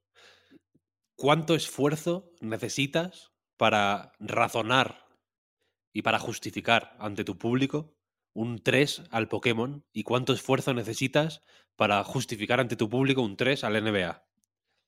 Con el NBA no pasa nada. Habrá cinco chalaos que irán a decirte, Buah, pero si es la hostia, el NBA es increíble, tal. Pero en general, el, la mm, corriente la opinión pública es tan eh, negativa ante las cajas de loot y ante Mm. estos mecanismos agresivos de monetización, etcétera, que si hay, que, que si hay un caso triple A, entre comillas, o bueno, un juego, un- una gran producción mainstream, como es el caso de NBA o como fue el caso de Star Wars Battlefront 2, por ejemplo, vaya. Sí, sí. eh, que, que- que sea un buen, que sea un- una buena cabeza que, que poner en el palo, ¿sabes? Que cortar para ponerla en el palo a la entrada de la casa y decir aquí no se entra, ¿sabes? Aquí, eh, mm, bandidos beware, porque aquí no, por aquí no vamos, ¿sabes? Pues lo haces y es mucho más fácil, evidentemente. Está claro, está claro. ¿Cómo justificas un 3 al Pokémon? Que es un juego que funciona, que los combates son entretenidos, los nuevos Pokémon son guays, eh, la- eh, la- el diseño visual del juego es muy agradable, es un juego que sigue dejándose jugar muy bien, es también un juego que tiene una comunidad increíblemente grande, lo suficientemente grande como para que antes de que haya ninguna review y antes de que haya ninguna opinión y ningún vídeo y tal. O sea, Pokémon Escarlata y Pokémon Púrpura eran ya el segundo Pokémon más vendido de la historia, seguramente un mes antes de que salieran los las reviews, Claro. porque tendría ya una pila de reservas acojonante. Y no tenemos cifras digitales, ¿eh? que también hay que tenerlas en cuenta. Eh, hostia, ponte tú a razonar contra eso. ¿eh? No, O sea, evidentemente. tú, dices, tú dices, el NBA 2K es una puta mierda porque está petado de, mi- mi- de micropagos y- y es un puto casino virtual de mierda. Y el Star Wars lo mismo. Y bueno, en YouTube evidentemente habrá un par de comentarios, ¿no? Que te digan, hijos de puta, sois unos mierdas, tal, no sé, no sé igual. Pero en general la gente va a decir, cierto, es, es cierto. O sea, me, me desagrada. Cuando ocurren estas cosas en los videojuegos me desagrada. Entonces estoy de acuerdo con lo que decís. Guay, el esfuerzo es mínimo, quiero decir. ¿no? Sí, sí. Pero con Pokémon el esfuerzo es máximo. Y aparte, claro, es, y aparte es Nintendo. 2K te la suda un poco. Que se enfaden. Sí, si se enfada Nintendo. Hostia, Bueno, a, ver quién- a ver cuando salga el Zelda. Ahí tienen la sartén en la mano, ¿eh? Pero bueno, que 2K o Take Two tienen un tal GTA también, pero que no. Sí, bueno, un GTA haga 70 años. Nintendo Sí, tiene que- dos que- juegos al mes. Por eso decía que no quiero ir por ahí con, con las conspiranoias. Bueno, Y- no, pero hay que tenerlo, hay que tener todo en cuenta, quiero Sí. decir. ¿no? Yo, no, no digo que. No digo que sea. No, no digo que sea blanco, blanco negro. O que sean. di- Digo que hay pesos. Claro, claro, claro. pe- pe- pesitos y hay una balanza ahí. Y hay casos mm, muy conocidos, tampoco hace falta que digamos ninguno, de, de medios súper tochos que se enemistan de forma pública con publishers gigantes Claro. y, y- y le echan huevos. Y por echarle los huevos pierden dinero y pierden de, de todo, quiero decir. Pero, pero le han echado los huevos que hay que echar. Sí, pero que, que ni siquiera hablo en términos de empezar una guerra, ¿eh? Y, y al revés, no, no dudo para nada de los compañeros y las compañeras que han dicho, bueno, estos problemas están ahí, creo que nadie los ha intentado ocultar, ¿eh? Ni, ni, ni los ha hecho de menos, pero ha dicho, bueno, me parece aún así una experiencia disfrutable. Y, me lo creo, faltaría más. Y, y no soy yo, que estoy en una posición muy cómoda, así, de hater desde el balcón gritando, ¿sabes? No me corresponde a mí analizar este Pokémon porque no tengo ni puta idea de Pokémon y no. mi opinión no es la que aquellos interesados en Pokémon esperan escuchar o leer. Pero me pregunto, y, es una cuestión de curiosidad, no tiene más, en, qué momento, o si habrá algún momento, en el que el fan de toda la vida de Pokémon, que lleva años y años jugando a Pokémon, que lleva años y años analizando Pokémon, dirá, buah, es que os la os la habéis cargado. Lo siento, pero es que eh, yo no puedo seguir. Ya hay muchos así, ¿eh? Me imagino, me imagino. Pero es que pero hay niños nuevos. Es Ya, que ahí ya, está, claro. hay niños nuevos. No. ah, Yo, mira, la- voy a lanzar una propuesta. Para toda la gente que esté indignada por eh, Game Freak y por, y por la manera en que trata la franquicia Pokémon, yo lanzo aquí eh, una protesta que podemos hacer, que es dejar de tener hijos colectivamente como humanidad durante 20, 30 años. Y yo creo, y yo creo que en, en 20, 30 años yo creo que se les ha ido el negocio. No, que va, que va. ¿Que no? De Pokémon no se sale, Víctor. Esto lo hemos hablado muchas veces ya. Entran niños nuevos, pero no se van los adultos que fueron niños jugando a Pokémon. No, pero muchos sí, muchos sí. eh. Bueno, muchos pero- sí. Pero no, es- no es una cuestión de esa de las gallinas que entran por las que salen. Cada vez hay más Aquí, gallinas aquí, no. ¿eh? Mm, hay- hay- hay- sí, hay más gallinas, pero no sé. Y con el Yo creo Pokémon que- Go y todo, ¡buah! que hay mu- muchísimas Buah, ya, gallinas ya, ya. aquí, ¿eh? Sí, sí, sí, es verdad, es verdad. Pokémon Go. Yo conozco varios adultos que juegan a Pokémon Go mm, más de lo que me gustaría, ¿eh? Muy claro. Claro. Antes de ir a otro, al Pentiment o al Somerville, hemos entendido todos, Víctor, que tienes un Quaxley. Sí, sí. Vale. ¿Sabes? O sea, no- Calle Pato. pero no, no, o sea, no juzgamos aquí, ¿eh? Pero has visto ya las evoluciones de Quaxley, ¿sabes, sabes lo que te espera? Eh, no. Vale, no, vale, no. vale. Uf, uf, Que vale, es vale. ridículo. No, no, bueno, es para empezar polémico de una forma absurda. cuando, cuando lo leas no te lo podrás creer. Pero, pero no, no, es que el otro día hablábamos con Marta de, de esto, del momento en el que eliges un, po- un Pokémon que te parece adorable en, en su primera evolución, digamos, y, y en algún momento te echas las manos a la cabeza de, hostia, ¿qué he hecho?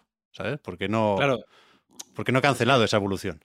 a sabiendas de esto, que por cierto, la escena de elegir el Pokémon inicial parece que va a ser la más guapa del mundo. Y es una mierda, al final. El- el- pa- Ese es uno de los momentos en los que dices, Dios, aquí van a hacer una. Porque hay como unos movimientos de cámara súper guapos, tal, y dices, wow, va a ser una transición increíble. Ahí yo pensé, ojalá le den a Square Enix el siguiente Pokémon y que se dejen de mierdas. Que, que, que acaben el Dragon Quest y que, que se pongan a hacer un Pokémon, por favor. Eh, pero la cuestión es que yo cogía al pato porque me daba un asco brutal. Entonces yo os había oído hablar de esto, de la...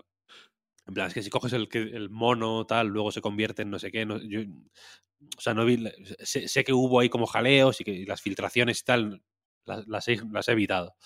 Entonces pensé, bueno, pues el más asqueroso es el pato, claramente.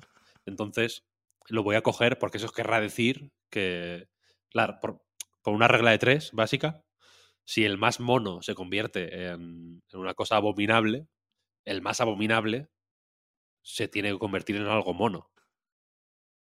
Pero bueno, ya, ya la veré, ya la veré. Vale, ya nos contarás. Ya nos contarás. ¿Quieres hablar del Pentiment o, o nos quitamos de encima el Somerville, pobre?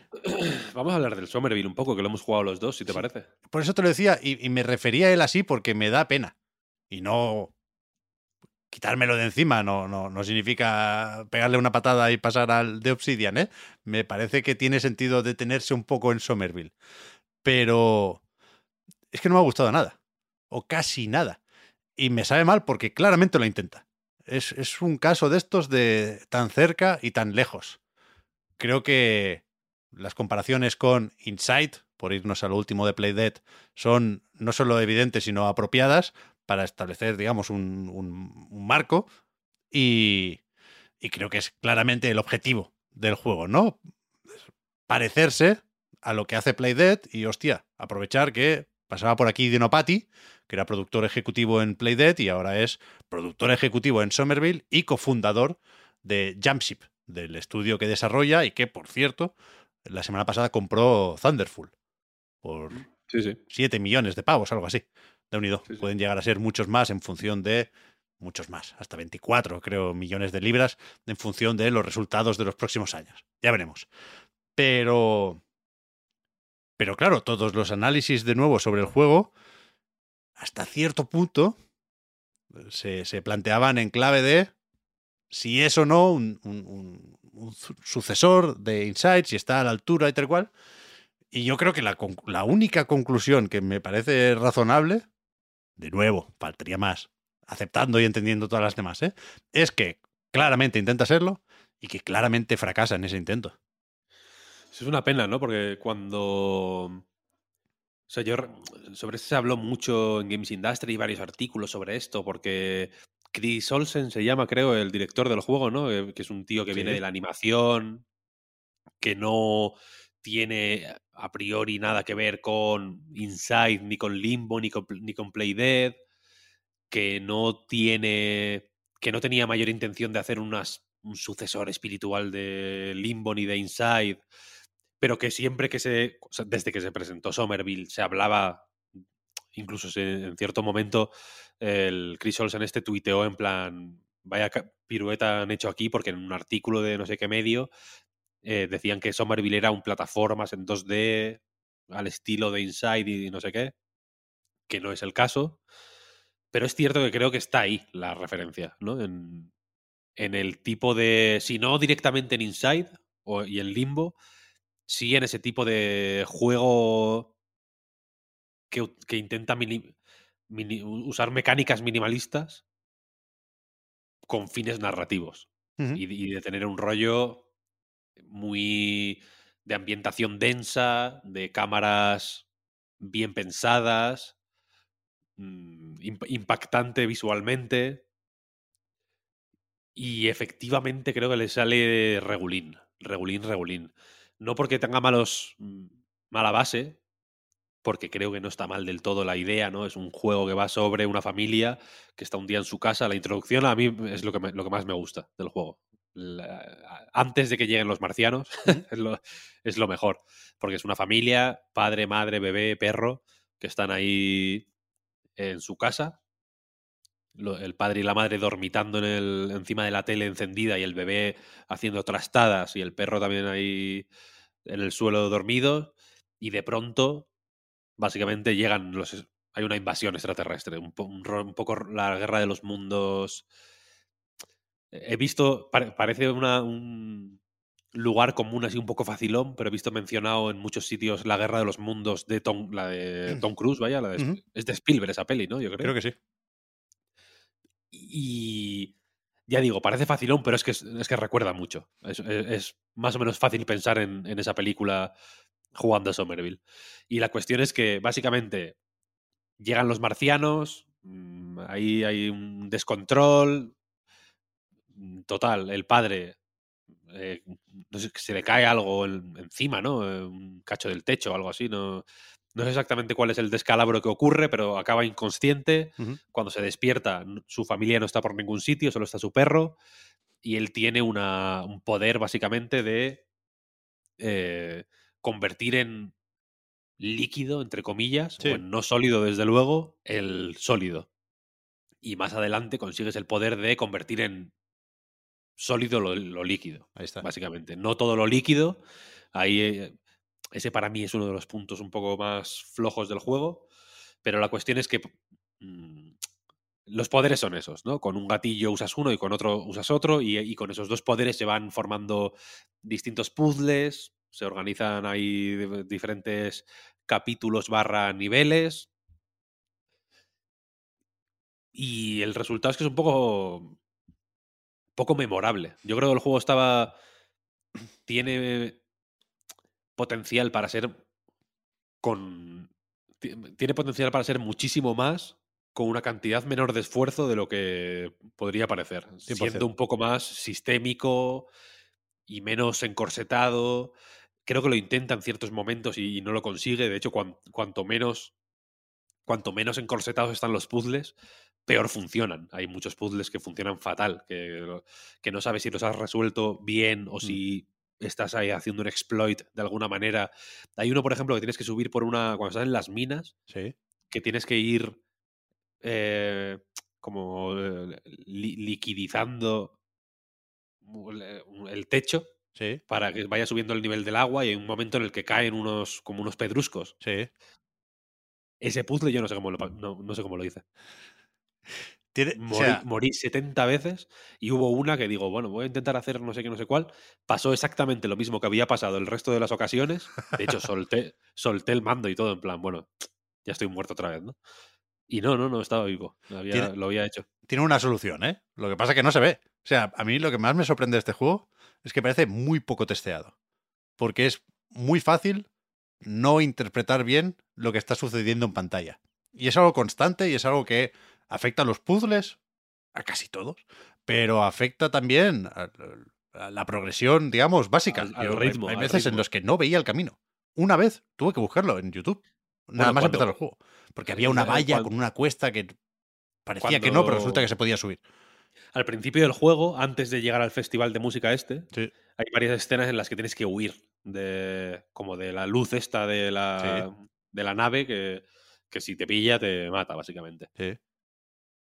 Y, y es y, eh, esa- esas escenas que, que tu personaje, que normalmente van dando como a paso más o menos no relajado, pero Muy van lento. dando más o menos lento, eh, en estos momentos corres, ¿no? Porque hay urgencia. Cuando hay enemigos cerca, tu personaje se pone a correr. Hay muchas, hay muchas de estas cosas que son contextuales. En función de lo que está ocurriendo, tu personaje se comporta de una forma u otra, ¿no? Y en esos casos, cuando echas a correr, se dan varias circunstancias. Una, la cámara no siempre es- está puesta en el mejor sitio. Y dos, eh, la de- eh, bueno, dos, la, la detección de impactos no es la mejor. A veces te quedas enganchado en sitios que no deberías Sí. quedarte enganchado. Y tres, eh, lo- a, a lo que me refería antes con lo de sistémico, es que si hay. Si tu personaje en cierto momento ves que puede eh, subirse encima de una, de una elevación de 35 centímetros, a mí me habría gustado que todas las cosas que estuvieran a 35 centímetros pudiera treparlas. Porque hay algunas que sí y otras que no. Y es muy raro, es muy confuso. Bueno, hay, hay estas marcas amarillas por ahí que te indican un poco lo que sí y lo que no. en todos los sitios, no en todos los sitios. Esa es la cuestión. Hay muchas situaciones en las que, por ejemplo, en esas escenas en las que estás huyendo, el perro va por un lado y los, las pelotitas estas con luz van por otro. ¿Sabes? Y dices, ¿por dónde voy? ¿Cuál es el bueno? El perro suele ser el bueno, el perro es el que te suele enseñar por dónde vas. Pero es relativamente fácil meterte por un camino malo o quedarte enganchado en un árbol o en un cruce de caminos, ¿no? O de pronto tienes que subir por un coche, pero tienes que hay tres coches y uno está dado la vuelta y aunque los tres miden exactamente lo mismo, quiero decir, podría subir por cualquiera, es más o menos fácil encaramarse a un coche siendo una persona adulta solo te puedes subir por el que está dado la vuelta. Porque está pensado para que haga ahí como un balanceo tal. Entonces, y con, lo, y con las. Y con las cosas sujetas a ser. a, interactuar con ellas, pasa un poco lo mismo. Que, que no. No siempre queda igual de claro cómo funcionan las cosas que. Por ejemplo, en, un poco después de, un poco antes del Festival de Música, hay el puzzle del pozo. Con el cubo, que tienes que llevar el cubo a... Ese puzzle, yo estuve mucho tiempo intentando resolverlo llevando yo el cubo. ¿Sabes? Llenando el cubo y llevándolo yo a mano hasta el sitio. Pero el, el agua se acababa. Claro. Pero si lo llevas con la palanca, no se acaba. ¿Por qué?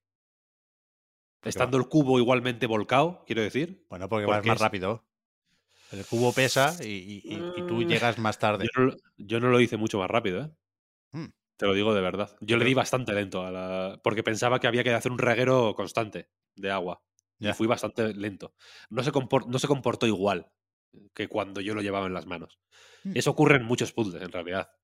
Igual en este caso yo lo hice mal como en el otro que dices tú de que hay una solución y que no la supe ver.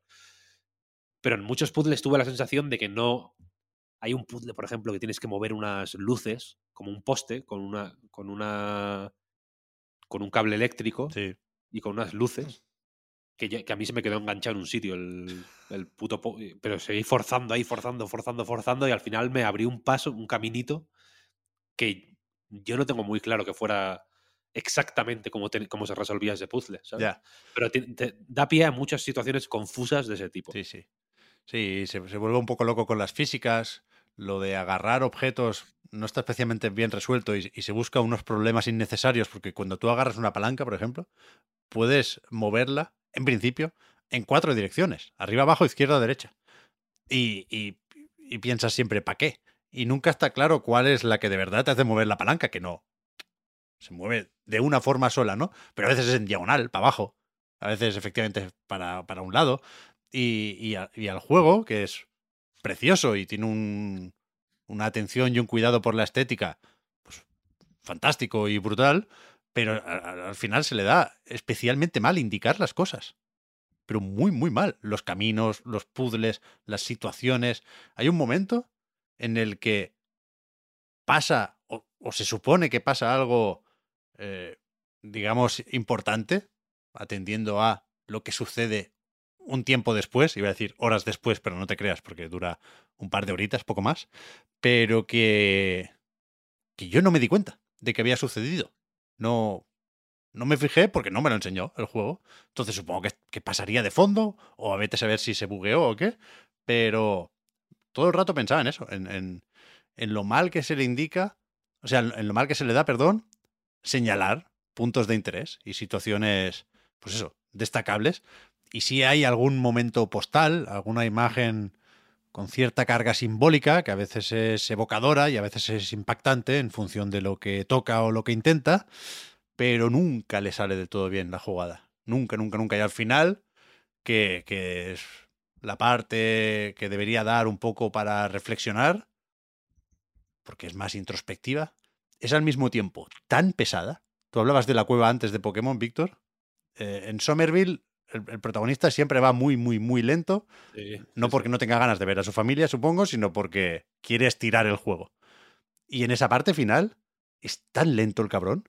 Además, repites varias veces lo mismo casi, casi. Y, y, y- y la parte en la que ya veía que se iba a terminar y estaba dispuesto a sacar conclusiones, me interesaban algunas cosas de las que podía llegar a conectar en mi cabecita, pero al mismo tiempo estaba pensando todo el rato, venga, tira, cabrón, corre un poco. Y, y, y no sé, hay, hay, hay buena mano en muchas cosas, hay buenas intenciones, buenísimas en todo momento, pero no sé si es mala suerte o, o qué, pero nunca les, nunca remata, nunca remata. Mm. Es una pena, me, me- me sabe mal por el juego, la verdad. Ojalá el próximo con Thunderful pues sea una mejora como lo fue Insight respecto a Limbo. O sea, por supuesto, este juego me ha hecho valorar más Insight, si cabe. O sea, ya sabía que había un trabajo espectacular con las animaciones de ese juego, que no, no parpadean ni tripean en ningún momento. Pero, pero es una experiencia tan, tan, tan fluida en comparación con Somerville que quizá el debate puede volver a girar en torno al tema de la prueba y el error. Yo no digo que, que tenga que ser todo el rato muy evidente lo que hay que hacer, ¿eh? Pero sí que un juego así tiene que fluir. Y Y, equivocarse debería ser más interesante. Sí, Quiero decir, porque, sí. porque el- mm, o sea, vale, te dirán, bueno, pero es que qué pejigueras, ¿no? Tú pues agarras algo y bueno, pues das para la izquierda y si para la izquierda no hace nada, pues es para la derecha. Que es lo que ocurre muchas veces, ¿no? Mm. Tienes que mover una puta un puto armario de estos como de, metálico, ¿sabes? una, taquilla, de estas, sí. la amarras, para la izquierda no va, para la derecha va, perfecto. Pero es que esa acción, esa equivocación, no solo no te dice nada, no es expresiva de ninguna manera, no, te, no está expresando nada que aporte al ritmo de la historia, a lo que sabes sobre los personajes, a tal, sino que si es, e- e- e- es- te, te hace sentir gilipollas, porque dices, y, y- y- y te hace, y te hace pensar que el personaje es gilipollas, ¿sabes? Porque dices, coño, yo, vale, yo, yo tengo la cámara muy lejos, tío, pero tú lo tienes al lado, ¿sabes lo que quiero decir? Que, ¿Para qué pollas le das para la izquierda? ¿Que eres tonto? ¿O para, qué le das para arriba? ¿Qué, qué intentas hacer? ¿Sabes? O sea, son eh, un juego tan cinematográfico que luego en otros momentos es, tiene momentos súper guays, ¿eh? Y tiene escenas súper bien hechas. Se, se nota que saben lo que hacen, quiero decir. Sí, sí. El, el problema es que no han sabido empastarlo todo bien, pero se sabe que hay, o sea, se nota que hay talento, se ve el talento que hay Sí, en, e- en e- en el juego. Aunque luego no, ya digo, no termine de, yo qué sé, de, de florecer o como quieras decirlo. Pero en, en un juego de este tipo tiene que haber un ritmo y tiene que haber una.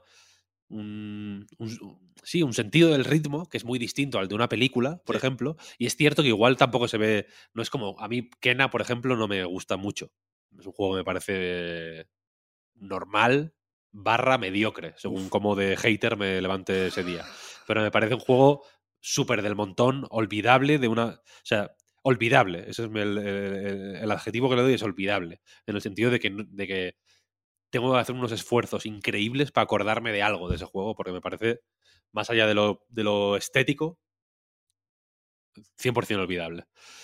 Eh, pero se ve una se ve un se ve la animación quiero decir se ve el, el- lo, eh, el- lo- lo típico que cuando escribes una noticia sobre el Kena destacas que su, que su estudio hacía ¿no? Eh, cortos de animación en 3D Ujú. se- ahí se nota se nota la, esa finura aquí creo que ni se, ni se llega a notar esa finura ni se llega a notar la finura del, del juego sabes como que por no sé el reparto de pesos hace que no que no llega a destacar nada. Eso es un poco lo más triste, ¿sabes? Que, lo, que, que unas cosas van anulando a las cada cada mala decisión anula la buena decisión que, le- que iba antes. Sí, sí. ¿sabes? Entonces eh, a- acaba quedando un poco embarrado todo el juego. Y ya digo que la, que la si el proceso de los si los puzzles, por ejemplo, fueran obtusos, pero el proceso de entender o, intentar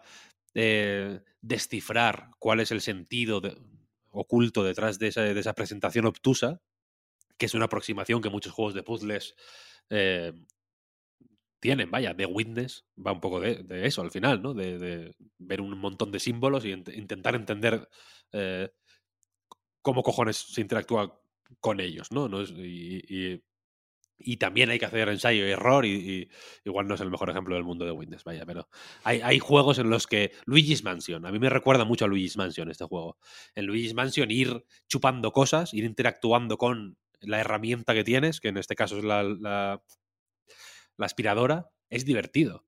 Aquí debería haber muchos más momentos de interactuar con las cosas, que no fueran, que fueran interesantes y que fueran y que dijeran algo y que, y que te enseñaran algo sobre la naturaleza de estos poderes que tienes o sobre los contextos en los que puedes usarlos mm. o, o, qué, o de qué maneras o que hubiera contextos que no fueran puzzles per se, pero que te enseñaran maneras de manipular X cosas que luego eh, pudieras atar cabos en otros puzzles más complejos y utilizarlas de alguna forma, ¿no? Pero no hay nada de eso, es, un, es hiperestático. Y, y, y, eso yo creo que lo tenía ganado respecto a, a Inside, por ejemplo, que mecánicamente es infinitamente más minimalista, no tiene nada, mm. quiero decir, no apenas se hace nada en Inside y sin embargo, con ese con las cuatro cosas que se hacen súper mínimas, anda que no dice. ¿Sabes lo que quiero decir? Sí, sí. Anda que no transmite Inside. Joder, es un juego que se te queda en la cabeza para siempre. Sí, sí. Nada que ver. Y a, este, le, a este, le, falla, le falla el, ese, ese decir algo. Sí, ¿sabes? Y creo que es complicado hacer un juego de este estilo también, ¿eh? Vale, Porque es, es muy difícil evitar comparativas y, y, el listón está muy alto. No, no solo el que marca Playdead, sino el que marcaban también los Little Nightmares que a ver qué hace esta pobre gente dentro del Embracer Group, pero, pero ¿qué es eso? Que hay unas referencias muy claras y muy potentes y, y aunque salgan no igual de bien, pueden gustar porque son juegos muy de, de, eso, de tirar para adelante sin darle muchas vueltas y de disfrutar del viaje. Estoy pensando ahora no tanto en Somerville como en Far Changing Tides, por ejemplo, que salió también este año y, y, y sí tiene ese sentido del ritmo y del viaje y del avanzar, pero a mí tampoco me pareció muy, muy destacable. Me decepcionó un poquillo. No tanto como este ¿Es Somerville. Super Brothers, ¿es? No, este es el. Ah, tú dices, yo digo Jet, ¿no? ¿Se llama el de Super Brothers? Ocomotive hizo este. Sí, el, el Jet The Far Shore, es verdad. Eso es. Pero, pero no sé, es, es difícil. Yo ahora me aparto un poco de eh, el, comentario sobre Somerville, ¿eh? pero yo esperaba aquí un, un, una sorpresa, por lo que había visto del juego antes de que reapareciera en, en los vídeos promocionales más recientes. Chris Olsen había documentado el desarrollo del juego desde hace muchísimos años, ¿eh? Y, y antes quizá tenía un poco más de Another Wall y vete a saber si por eso, la participación de Dino Patti se quiso a conciencia acercarlo un poco más a, a Playdead, no sé, y, y da igual, ¿eh? en cualquier caso, pero que ya desde desde hace muchos años se veía que había una parte de acción en esta invasión extraterrestre. No necesariamente protagonizada por el personaje que tú controlas, pero había alguien por ahí pegando tiros. Y, y, y, yo había fantaseado con eso y ahora tengo muchas ganas de que exista un juego así. Un juego en el que a la mitad pasa de ser una aventura plataformera con puzzles contemplativa a me cago en Dios encontrar una pistola y me voy a liar aquí a tiros con todo el mundo. ¿Sabes? Y ¡pam! Un cambio ahí de ritmo brutal y que se recuerde por eso. Ese tipo de sorpresas yo creo que le habrían ido bien aquí. Sí. Igual no pegando tiros, pero no sé, cambiando de personaje, haciéndolo un poco más coral. No algo, sé. algo. Algo. El final, aún así, a mí no, no, me desagradó, ¿eh? Y de hecho, hice el truco de mirar si había varios final, finales en el juego, si los hay, y es muy fácil recuperar un checkpoint o seleccionar el, el último capítulo y, y, probar varias cosas ahí. Y de hecho, el final bueno, sin entrar en detalles, eh, el, su logro asociado es precisamente War of the Worlds. Con lo cual, pues ya ves. ahí, está, ahí está también el guiño. El guiño está ahí, sí. como de costumbre, no lo hemos dicho porque creo que no hace falta, porque si nos suena Somerville es probablemente por eso. El juego está en Game Pass. Le echas una tarde y no pierdes nada, digamos. Puede que te guste, claro, porque no? Sí, al revés, ganas. Sí, sí. algo. Ganas haber jugado Somerville, ya está. Sí, sí. Pero si abres el Game Pass, igual lo que te apetece es descargar el Pentiment, ¿no? Pues igual te apetece. Y si te apetece, harías bien. Mm, me, me da, me da rabia no tener a Marta aquí para hablar Ya. de, de Yo- Pentiment. Porque Yo no te voy a poder lo- ayudar, Víctor. En ningún caso No, ya. estaría a la altura de Marta con este, pero es que además lo he jugado solo para ver los menús eh, con mis propios ojos, pero no, no he avanzado una mierda en la trama ni, ni puedo decir mucho sobre el juego. Para mí este año Obsidian ya ha cumplido con el Grounded, así que imagínate. Oh, ya ves, ya ves. Joder, fíjate que el Grounded, que em- al menos en mi, en mi en mi ranking así un poco de, de cosas que ha hecho Obsidian, Grounded estaba abajo del todo por ignorancia pura. Y estuve bastante enganchado ¿eh? al puto Grounded, te lo tengo que decir. Tienes, tienes sus cosas, tienes sus cosas. Me gustó bastante, sí. La cuestión es que Pentiment no tiene nada que ver con Grounded. Es quizá el juego que menos tiene que ver con Grounded que se podía hacer. Porque es un RPG narrativo o una. mm, un juego. Una, una historia interactiva con algún toquecito light de RPG. eh, en el que básicamente eres Andreas, que es un eh, escribano en, un monasterio en el siglo XVI. Hay un asesinato y tienes que básicamente eh, ayudar a resolverlo. Es un murder mystery a veces más o menos tradicional, pero en muchas otras no, que juega muchas de sus cartas a, a- a, mm, precisamente tener estas, estos momentos hiperexpresivos que igual le habrían ido bien a Somerville, que justo antes los, los comentábamos, y que juega...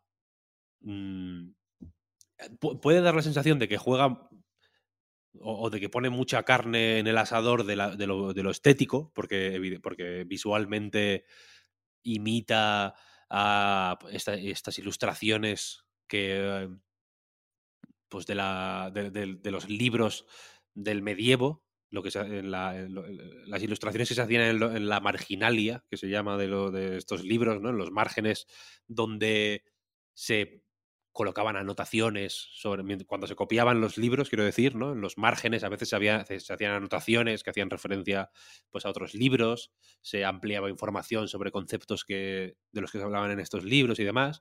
También se hacían ilustraciones para aliviar un poco el trabajo de los escribas.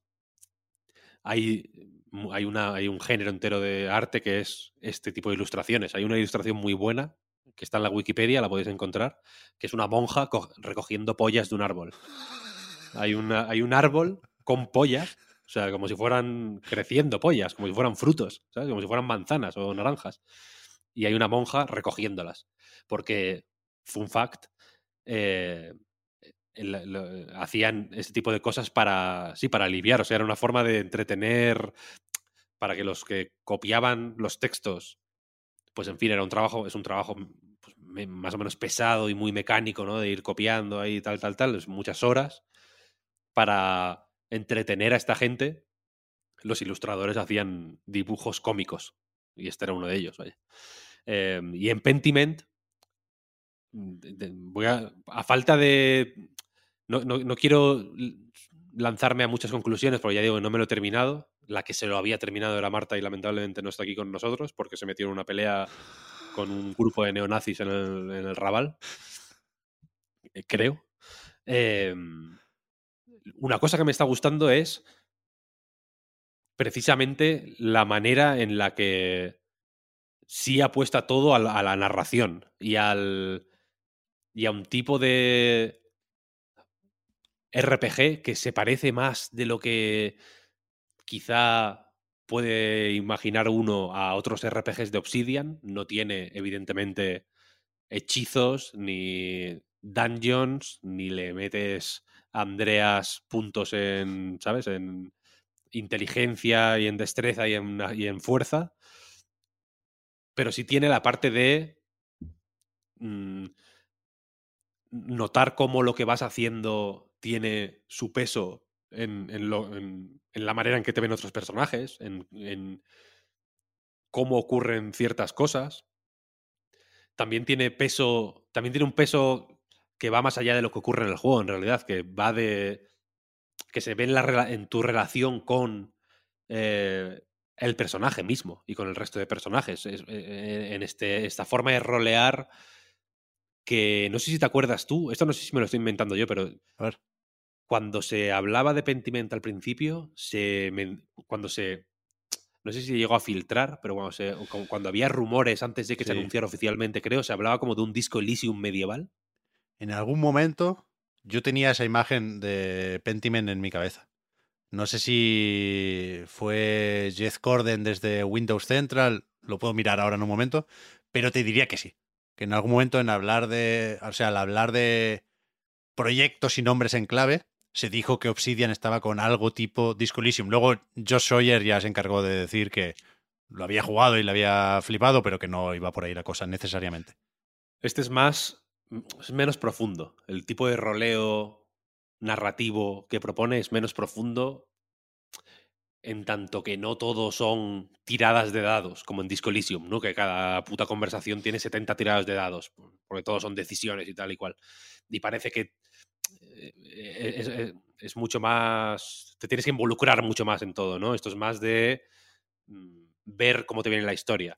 Las partes más jugables o más de mini, minijuegos son más ambientales que otra cosa. No hay grandes consecuencias por, ¿sabes? Por hacer mejor o peor o de una manera o de otra un minijuego concreto. Normalmente tampoco hay grandes eh, consecuencias en la mayoría de diálogos, aunque sí que cambia bastante por lo que he podido ir viendo y por lo que he podido ir leyendo, por ejemplo, en el Discord de Night y demás, que hay gente jugándolo con de, de una manera que me está gustando mucho, muy, uh -huh. eh, muy, de, muy de comentar la partida, muy slow, que es como me lo estoy tomando yo también, porque creo que, se presta a ello. Eh, sí, que hay, sí que hay consecuencias según lo que elijas de background para tu personaje. No es lo mismo que sea, yo que sé, que pasaras tus años educativos en Italia y que te dedicaras a la lógica, a que estuvieras en los Alpes y te dedicaras al ocultismo, por ejemplo. Ahí, ahí sí que hay X cosas del juego que se, que se hacen antes o se hacen de otra manera, ¿no? En función de, de, cómo sea tu personaje. Pero en general es un juego más de recibir la historia y de rolear de una forma light. Eh, y, de, y, de, y, es un tipo de roleo que te involucra mucho en, su, en el sentido del humor del juego, por ejemplo. Que es muy.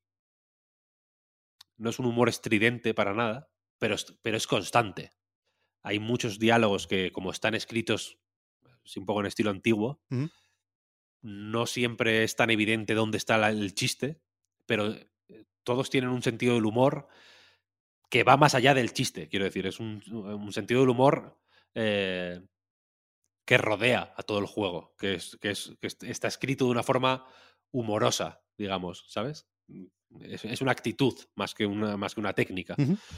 Y, y nada, yo me lo estoy tomando de una forma muy lenta por un motivo, que, que, está en los márgenes del juego.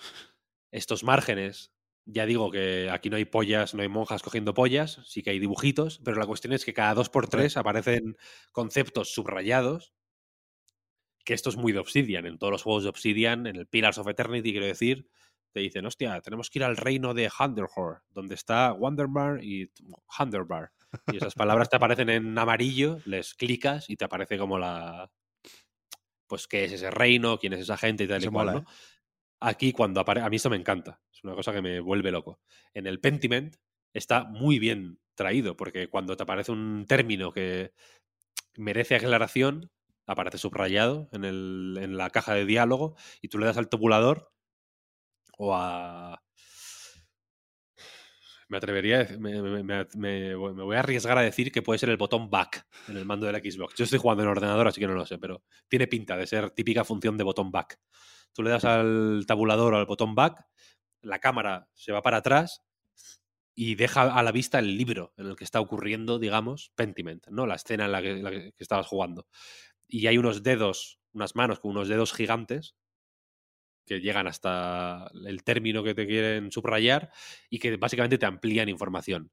Y por la naturaleza del juego me está resultando apasionante, porque aquí hay, claro, hay muchos personajes del juego, que es un juego petado de personajes, hay personajes por todos lados, es increíble, muchos. Eh, pero también hablan de, yo qué sé, de Tiziano, por ejemplo, de Lutero, de libros de la época, de de mm, corrientes filosóficas, que son cosas que hablan, ¿no? Se hablan en el monasterio, que hablas con nobles, que hablas con... Hay una escena al principio que hay un noble que llega a hablar, tú estás hablando ahí con un, con un cura y llega un noble y, en mi caso mi background era de, en Italia. Entonces como que puedo, el noble te dice que viene, que, acaba de llegar de Italia y tú le puedes decir, hostia, yo he estado en Venecia, tal, no sé, no sé cuál, si tienes ese background italiano. Y el, y el noble dice, ah, sí, he estado, he estado por ahí. El, eh, el, arte, sobre todo, es muy reseñable. Tiziano es un dios. Y, y Tiziano te lo, te lo puedes ampliar y te pone una mini descripción de Wikipedia, digamos, ¿no? De quién es Tiziano. Eh, te da cuatro, cuatro mm, cuatro pautas para que sepas más o menos de quién está hablando. Y, dice el noble Tiziano es un dios. Y la siguiente, la siguiente frase que dice es que tienes que darle al, al clic para, para, ver la siguiente parte es no se ofenda, padre. Y el, el cura dice, no, pasa nada, no pasa nada. Ese es el tipo de sentido del humor que digo, ¿no? Que, que es... Eh, iba a decir light, pero tampoco light, es simplemente discreto, es un humor discreto, pero muy presente y muy convincente al final, muy, muy bien pensado. Y, entre unas cosas y otras, pues eso, me está apeteciendo jugarlo poquito a poco, sin empachos. No, lo estoy jugando de una forma menos voraz de la que jugué a Disco Elysium, por ejemplo, que, que sí que lo devoré con una ansiedad que era increíble. Este me está gustando jugarlo poquito a poco, como leyendo un buen libro digamos, ¿sabes? Y me está molando un montón, la verdad, tengo que decirlo. Bien, bien. Pues parece que puede que volvamos a hablar de él en algún momento al, al cerrar este 2022 videojueguista. Yo también, a la que me quite un par de cosas de encima, hoy mismo, si todo va bien, finiquito el Ragnarok, ¿eh? me, me quiero poner en serio con Pentiment, porque me, me apetece. No, no es necesariamente mi tipo de juego favorito y la dirección de arte no me entró de buenas a primeras, pero luego sí me ha ido convenciendo cómo, bueno, cómo abraza esta estética, ¿no? Y cómo se hace fuerte ahí con el tema de los menús, sobre todo. A mí la, interfaz de usuario es lo que más me está, me está gustando.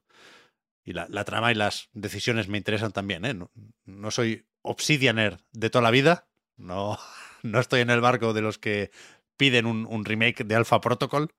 No estaba tan bien, pero, pero tengo ganas, tengo ganas de este.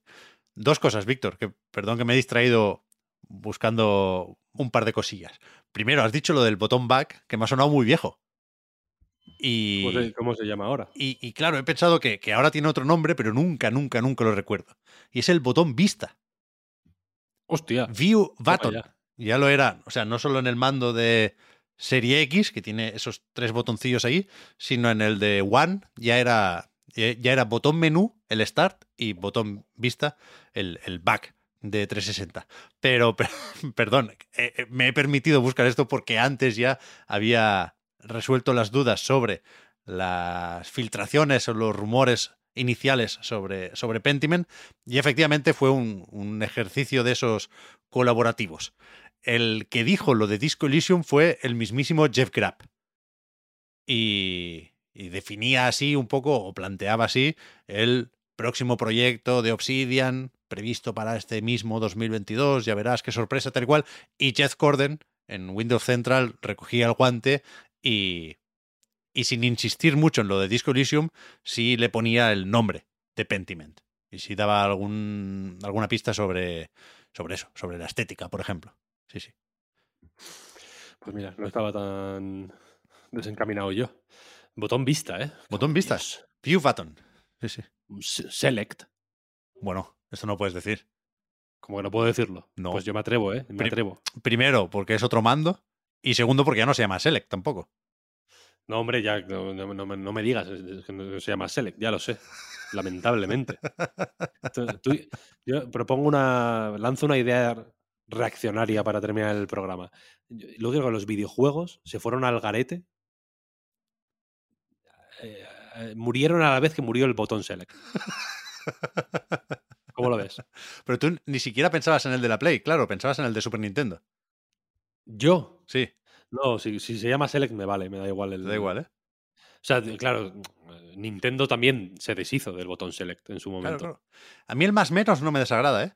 Pero hay, hay ciertas, mm, ciertos contextos en el que el menos eh, no se ve bien. Cuando te dicen pulsa menos para tal. No, no queda claro si es un guion, qué coño es eso. Si no lo ponen dentro de un circulito, sobre todo, Ah, ya. Uh, sí, sí. ahí hay problemas, ¿eh? Sí, sí, total. Pero es verdad, yo es, que, yo es que siempre he pensado que con el Star ya teníamos bastante. Ahí como, como en diagonal, como una tilde en el mando de, de Mega Drive. ¿Para qué queríamos más? Ya, ya, ya. Yo siempre he, fantaseado con que si hago un juego para elegir en el menú principal, que evidentemente habría un menú principal donde elegir, pues, ar- arcade versus options, todo eso, que, pa- que para moverte por él tuvieras que pulsar select. Eso sí que está guapo, ¿eh?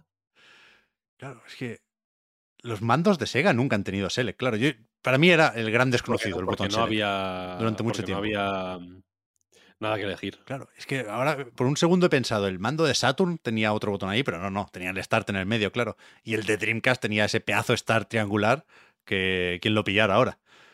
Y a mí el, el Select nunca me ha hecho falta, fíjate. Y ya el Vista ni te cuento. O el Share o lo que coño tenga ahora el DualSense. Nah. Start y, y a partir de ahí miramos. Ser, start, Correcto. Correcto. ¿Lo dejamos aquí, Víctor, o qué?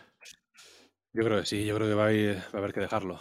Hombre, ya le hemos dedicado con, con los dos intentos un, un buen tiempo a este podcast. Yo creo que ha quedado completito y si nos olvidamos de algo, no os preocupéis que en cuatro días volvemos a la carga. Ya veremos si con más Pokémon, me atrevo a decir que sí con Evil West, como poco, ¿no? Sí, sí, sí.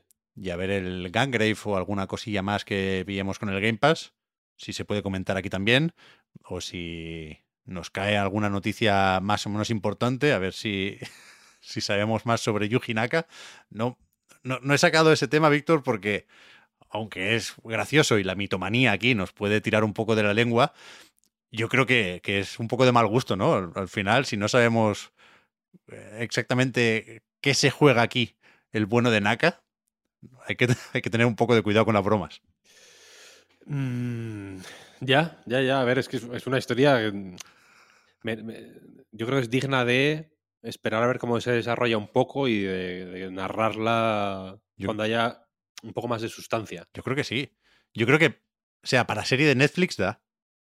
Hombre, habrá que ver, habrá que ver. Tú enlazas en- en el episodio piloto un poco el lanzamiento de Balan con el juicio entre Yuji Naka y Square Enix y luego ya a partir de aquí lo de las acciones de la empresa esta de móviles.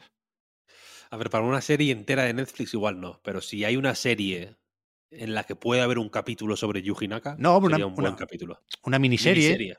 Tres episodios. miniserie como la del John Turturro, esa de HBO, esa está bien. Vale, vale, vale, vale. Sí, entonces sí, entonces sí. No sé cómo se llamaba esa. Quería recomendarla, pero evidentemente no, no me viene el nombre. The Night Of. The Night Of. Esa es buena. En fin, eh, voy ya cogiendo carrerilla para la despedida. Eso significa que me toca recordar que el podcast Reload, igual que a nightgames.com, es posible gracias a vuestras generosas aportaciones. Patreon.com barra a nightreload para más información. Ahora hablamos sobre la prórroga, pero no puedo prometer nada porque escucho una vez más llantos lejanos, Far Cry. A ver cuándo, cuándo va tocando el 7, ¿eh? Pero, pero en cualquier caso, hablamos pronto. Muchísimas gracias por el apoyo. Gracias también a los que nos seguís y nos ayudáis a mejorar sin Patreon de por medio. Y, nada, pues eh, sobre todo que se mejore Marta, a ver cuándo podemos hablar más con ella después de que haya descansado, porque es reciente el, el accidente, vaya. Y muchas gracias, Víctor, por haber comentado la jugada. No, hombre, a ti, Pep. Por Dios, a ti. Hasta ahora. Hasta luego.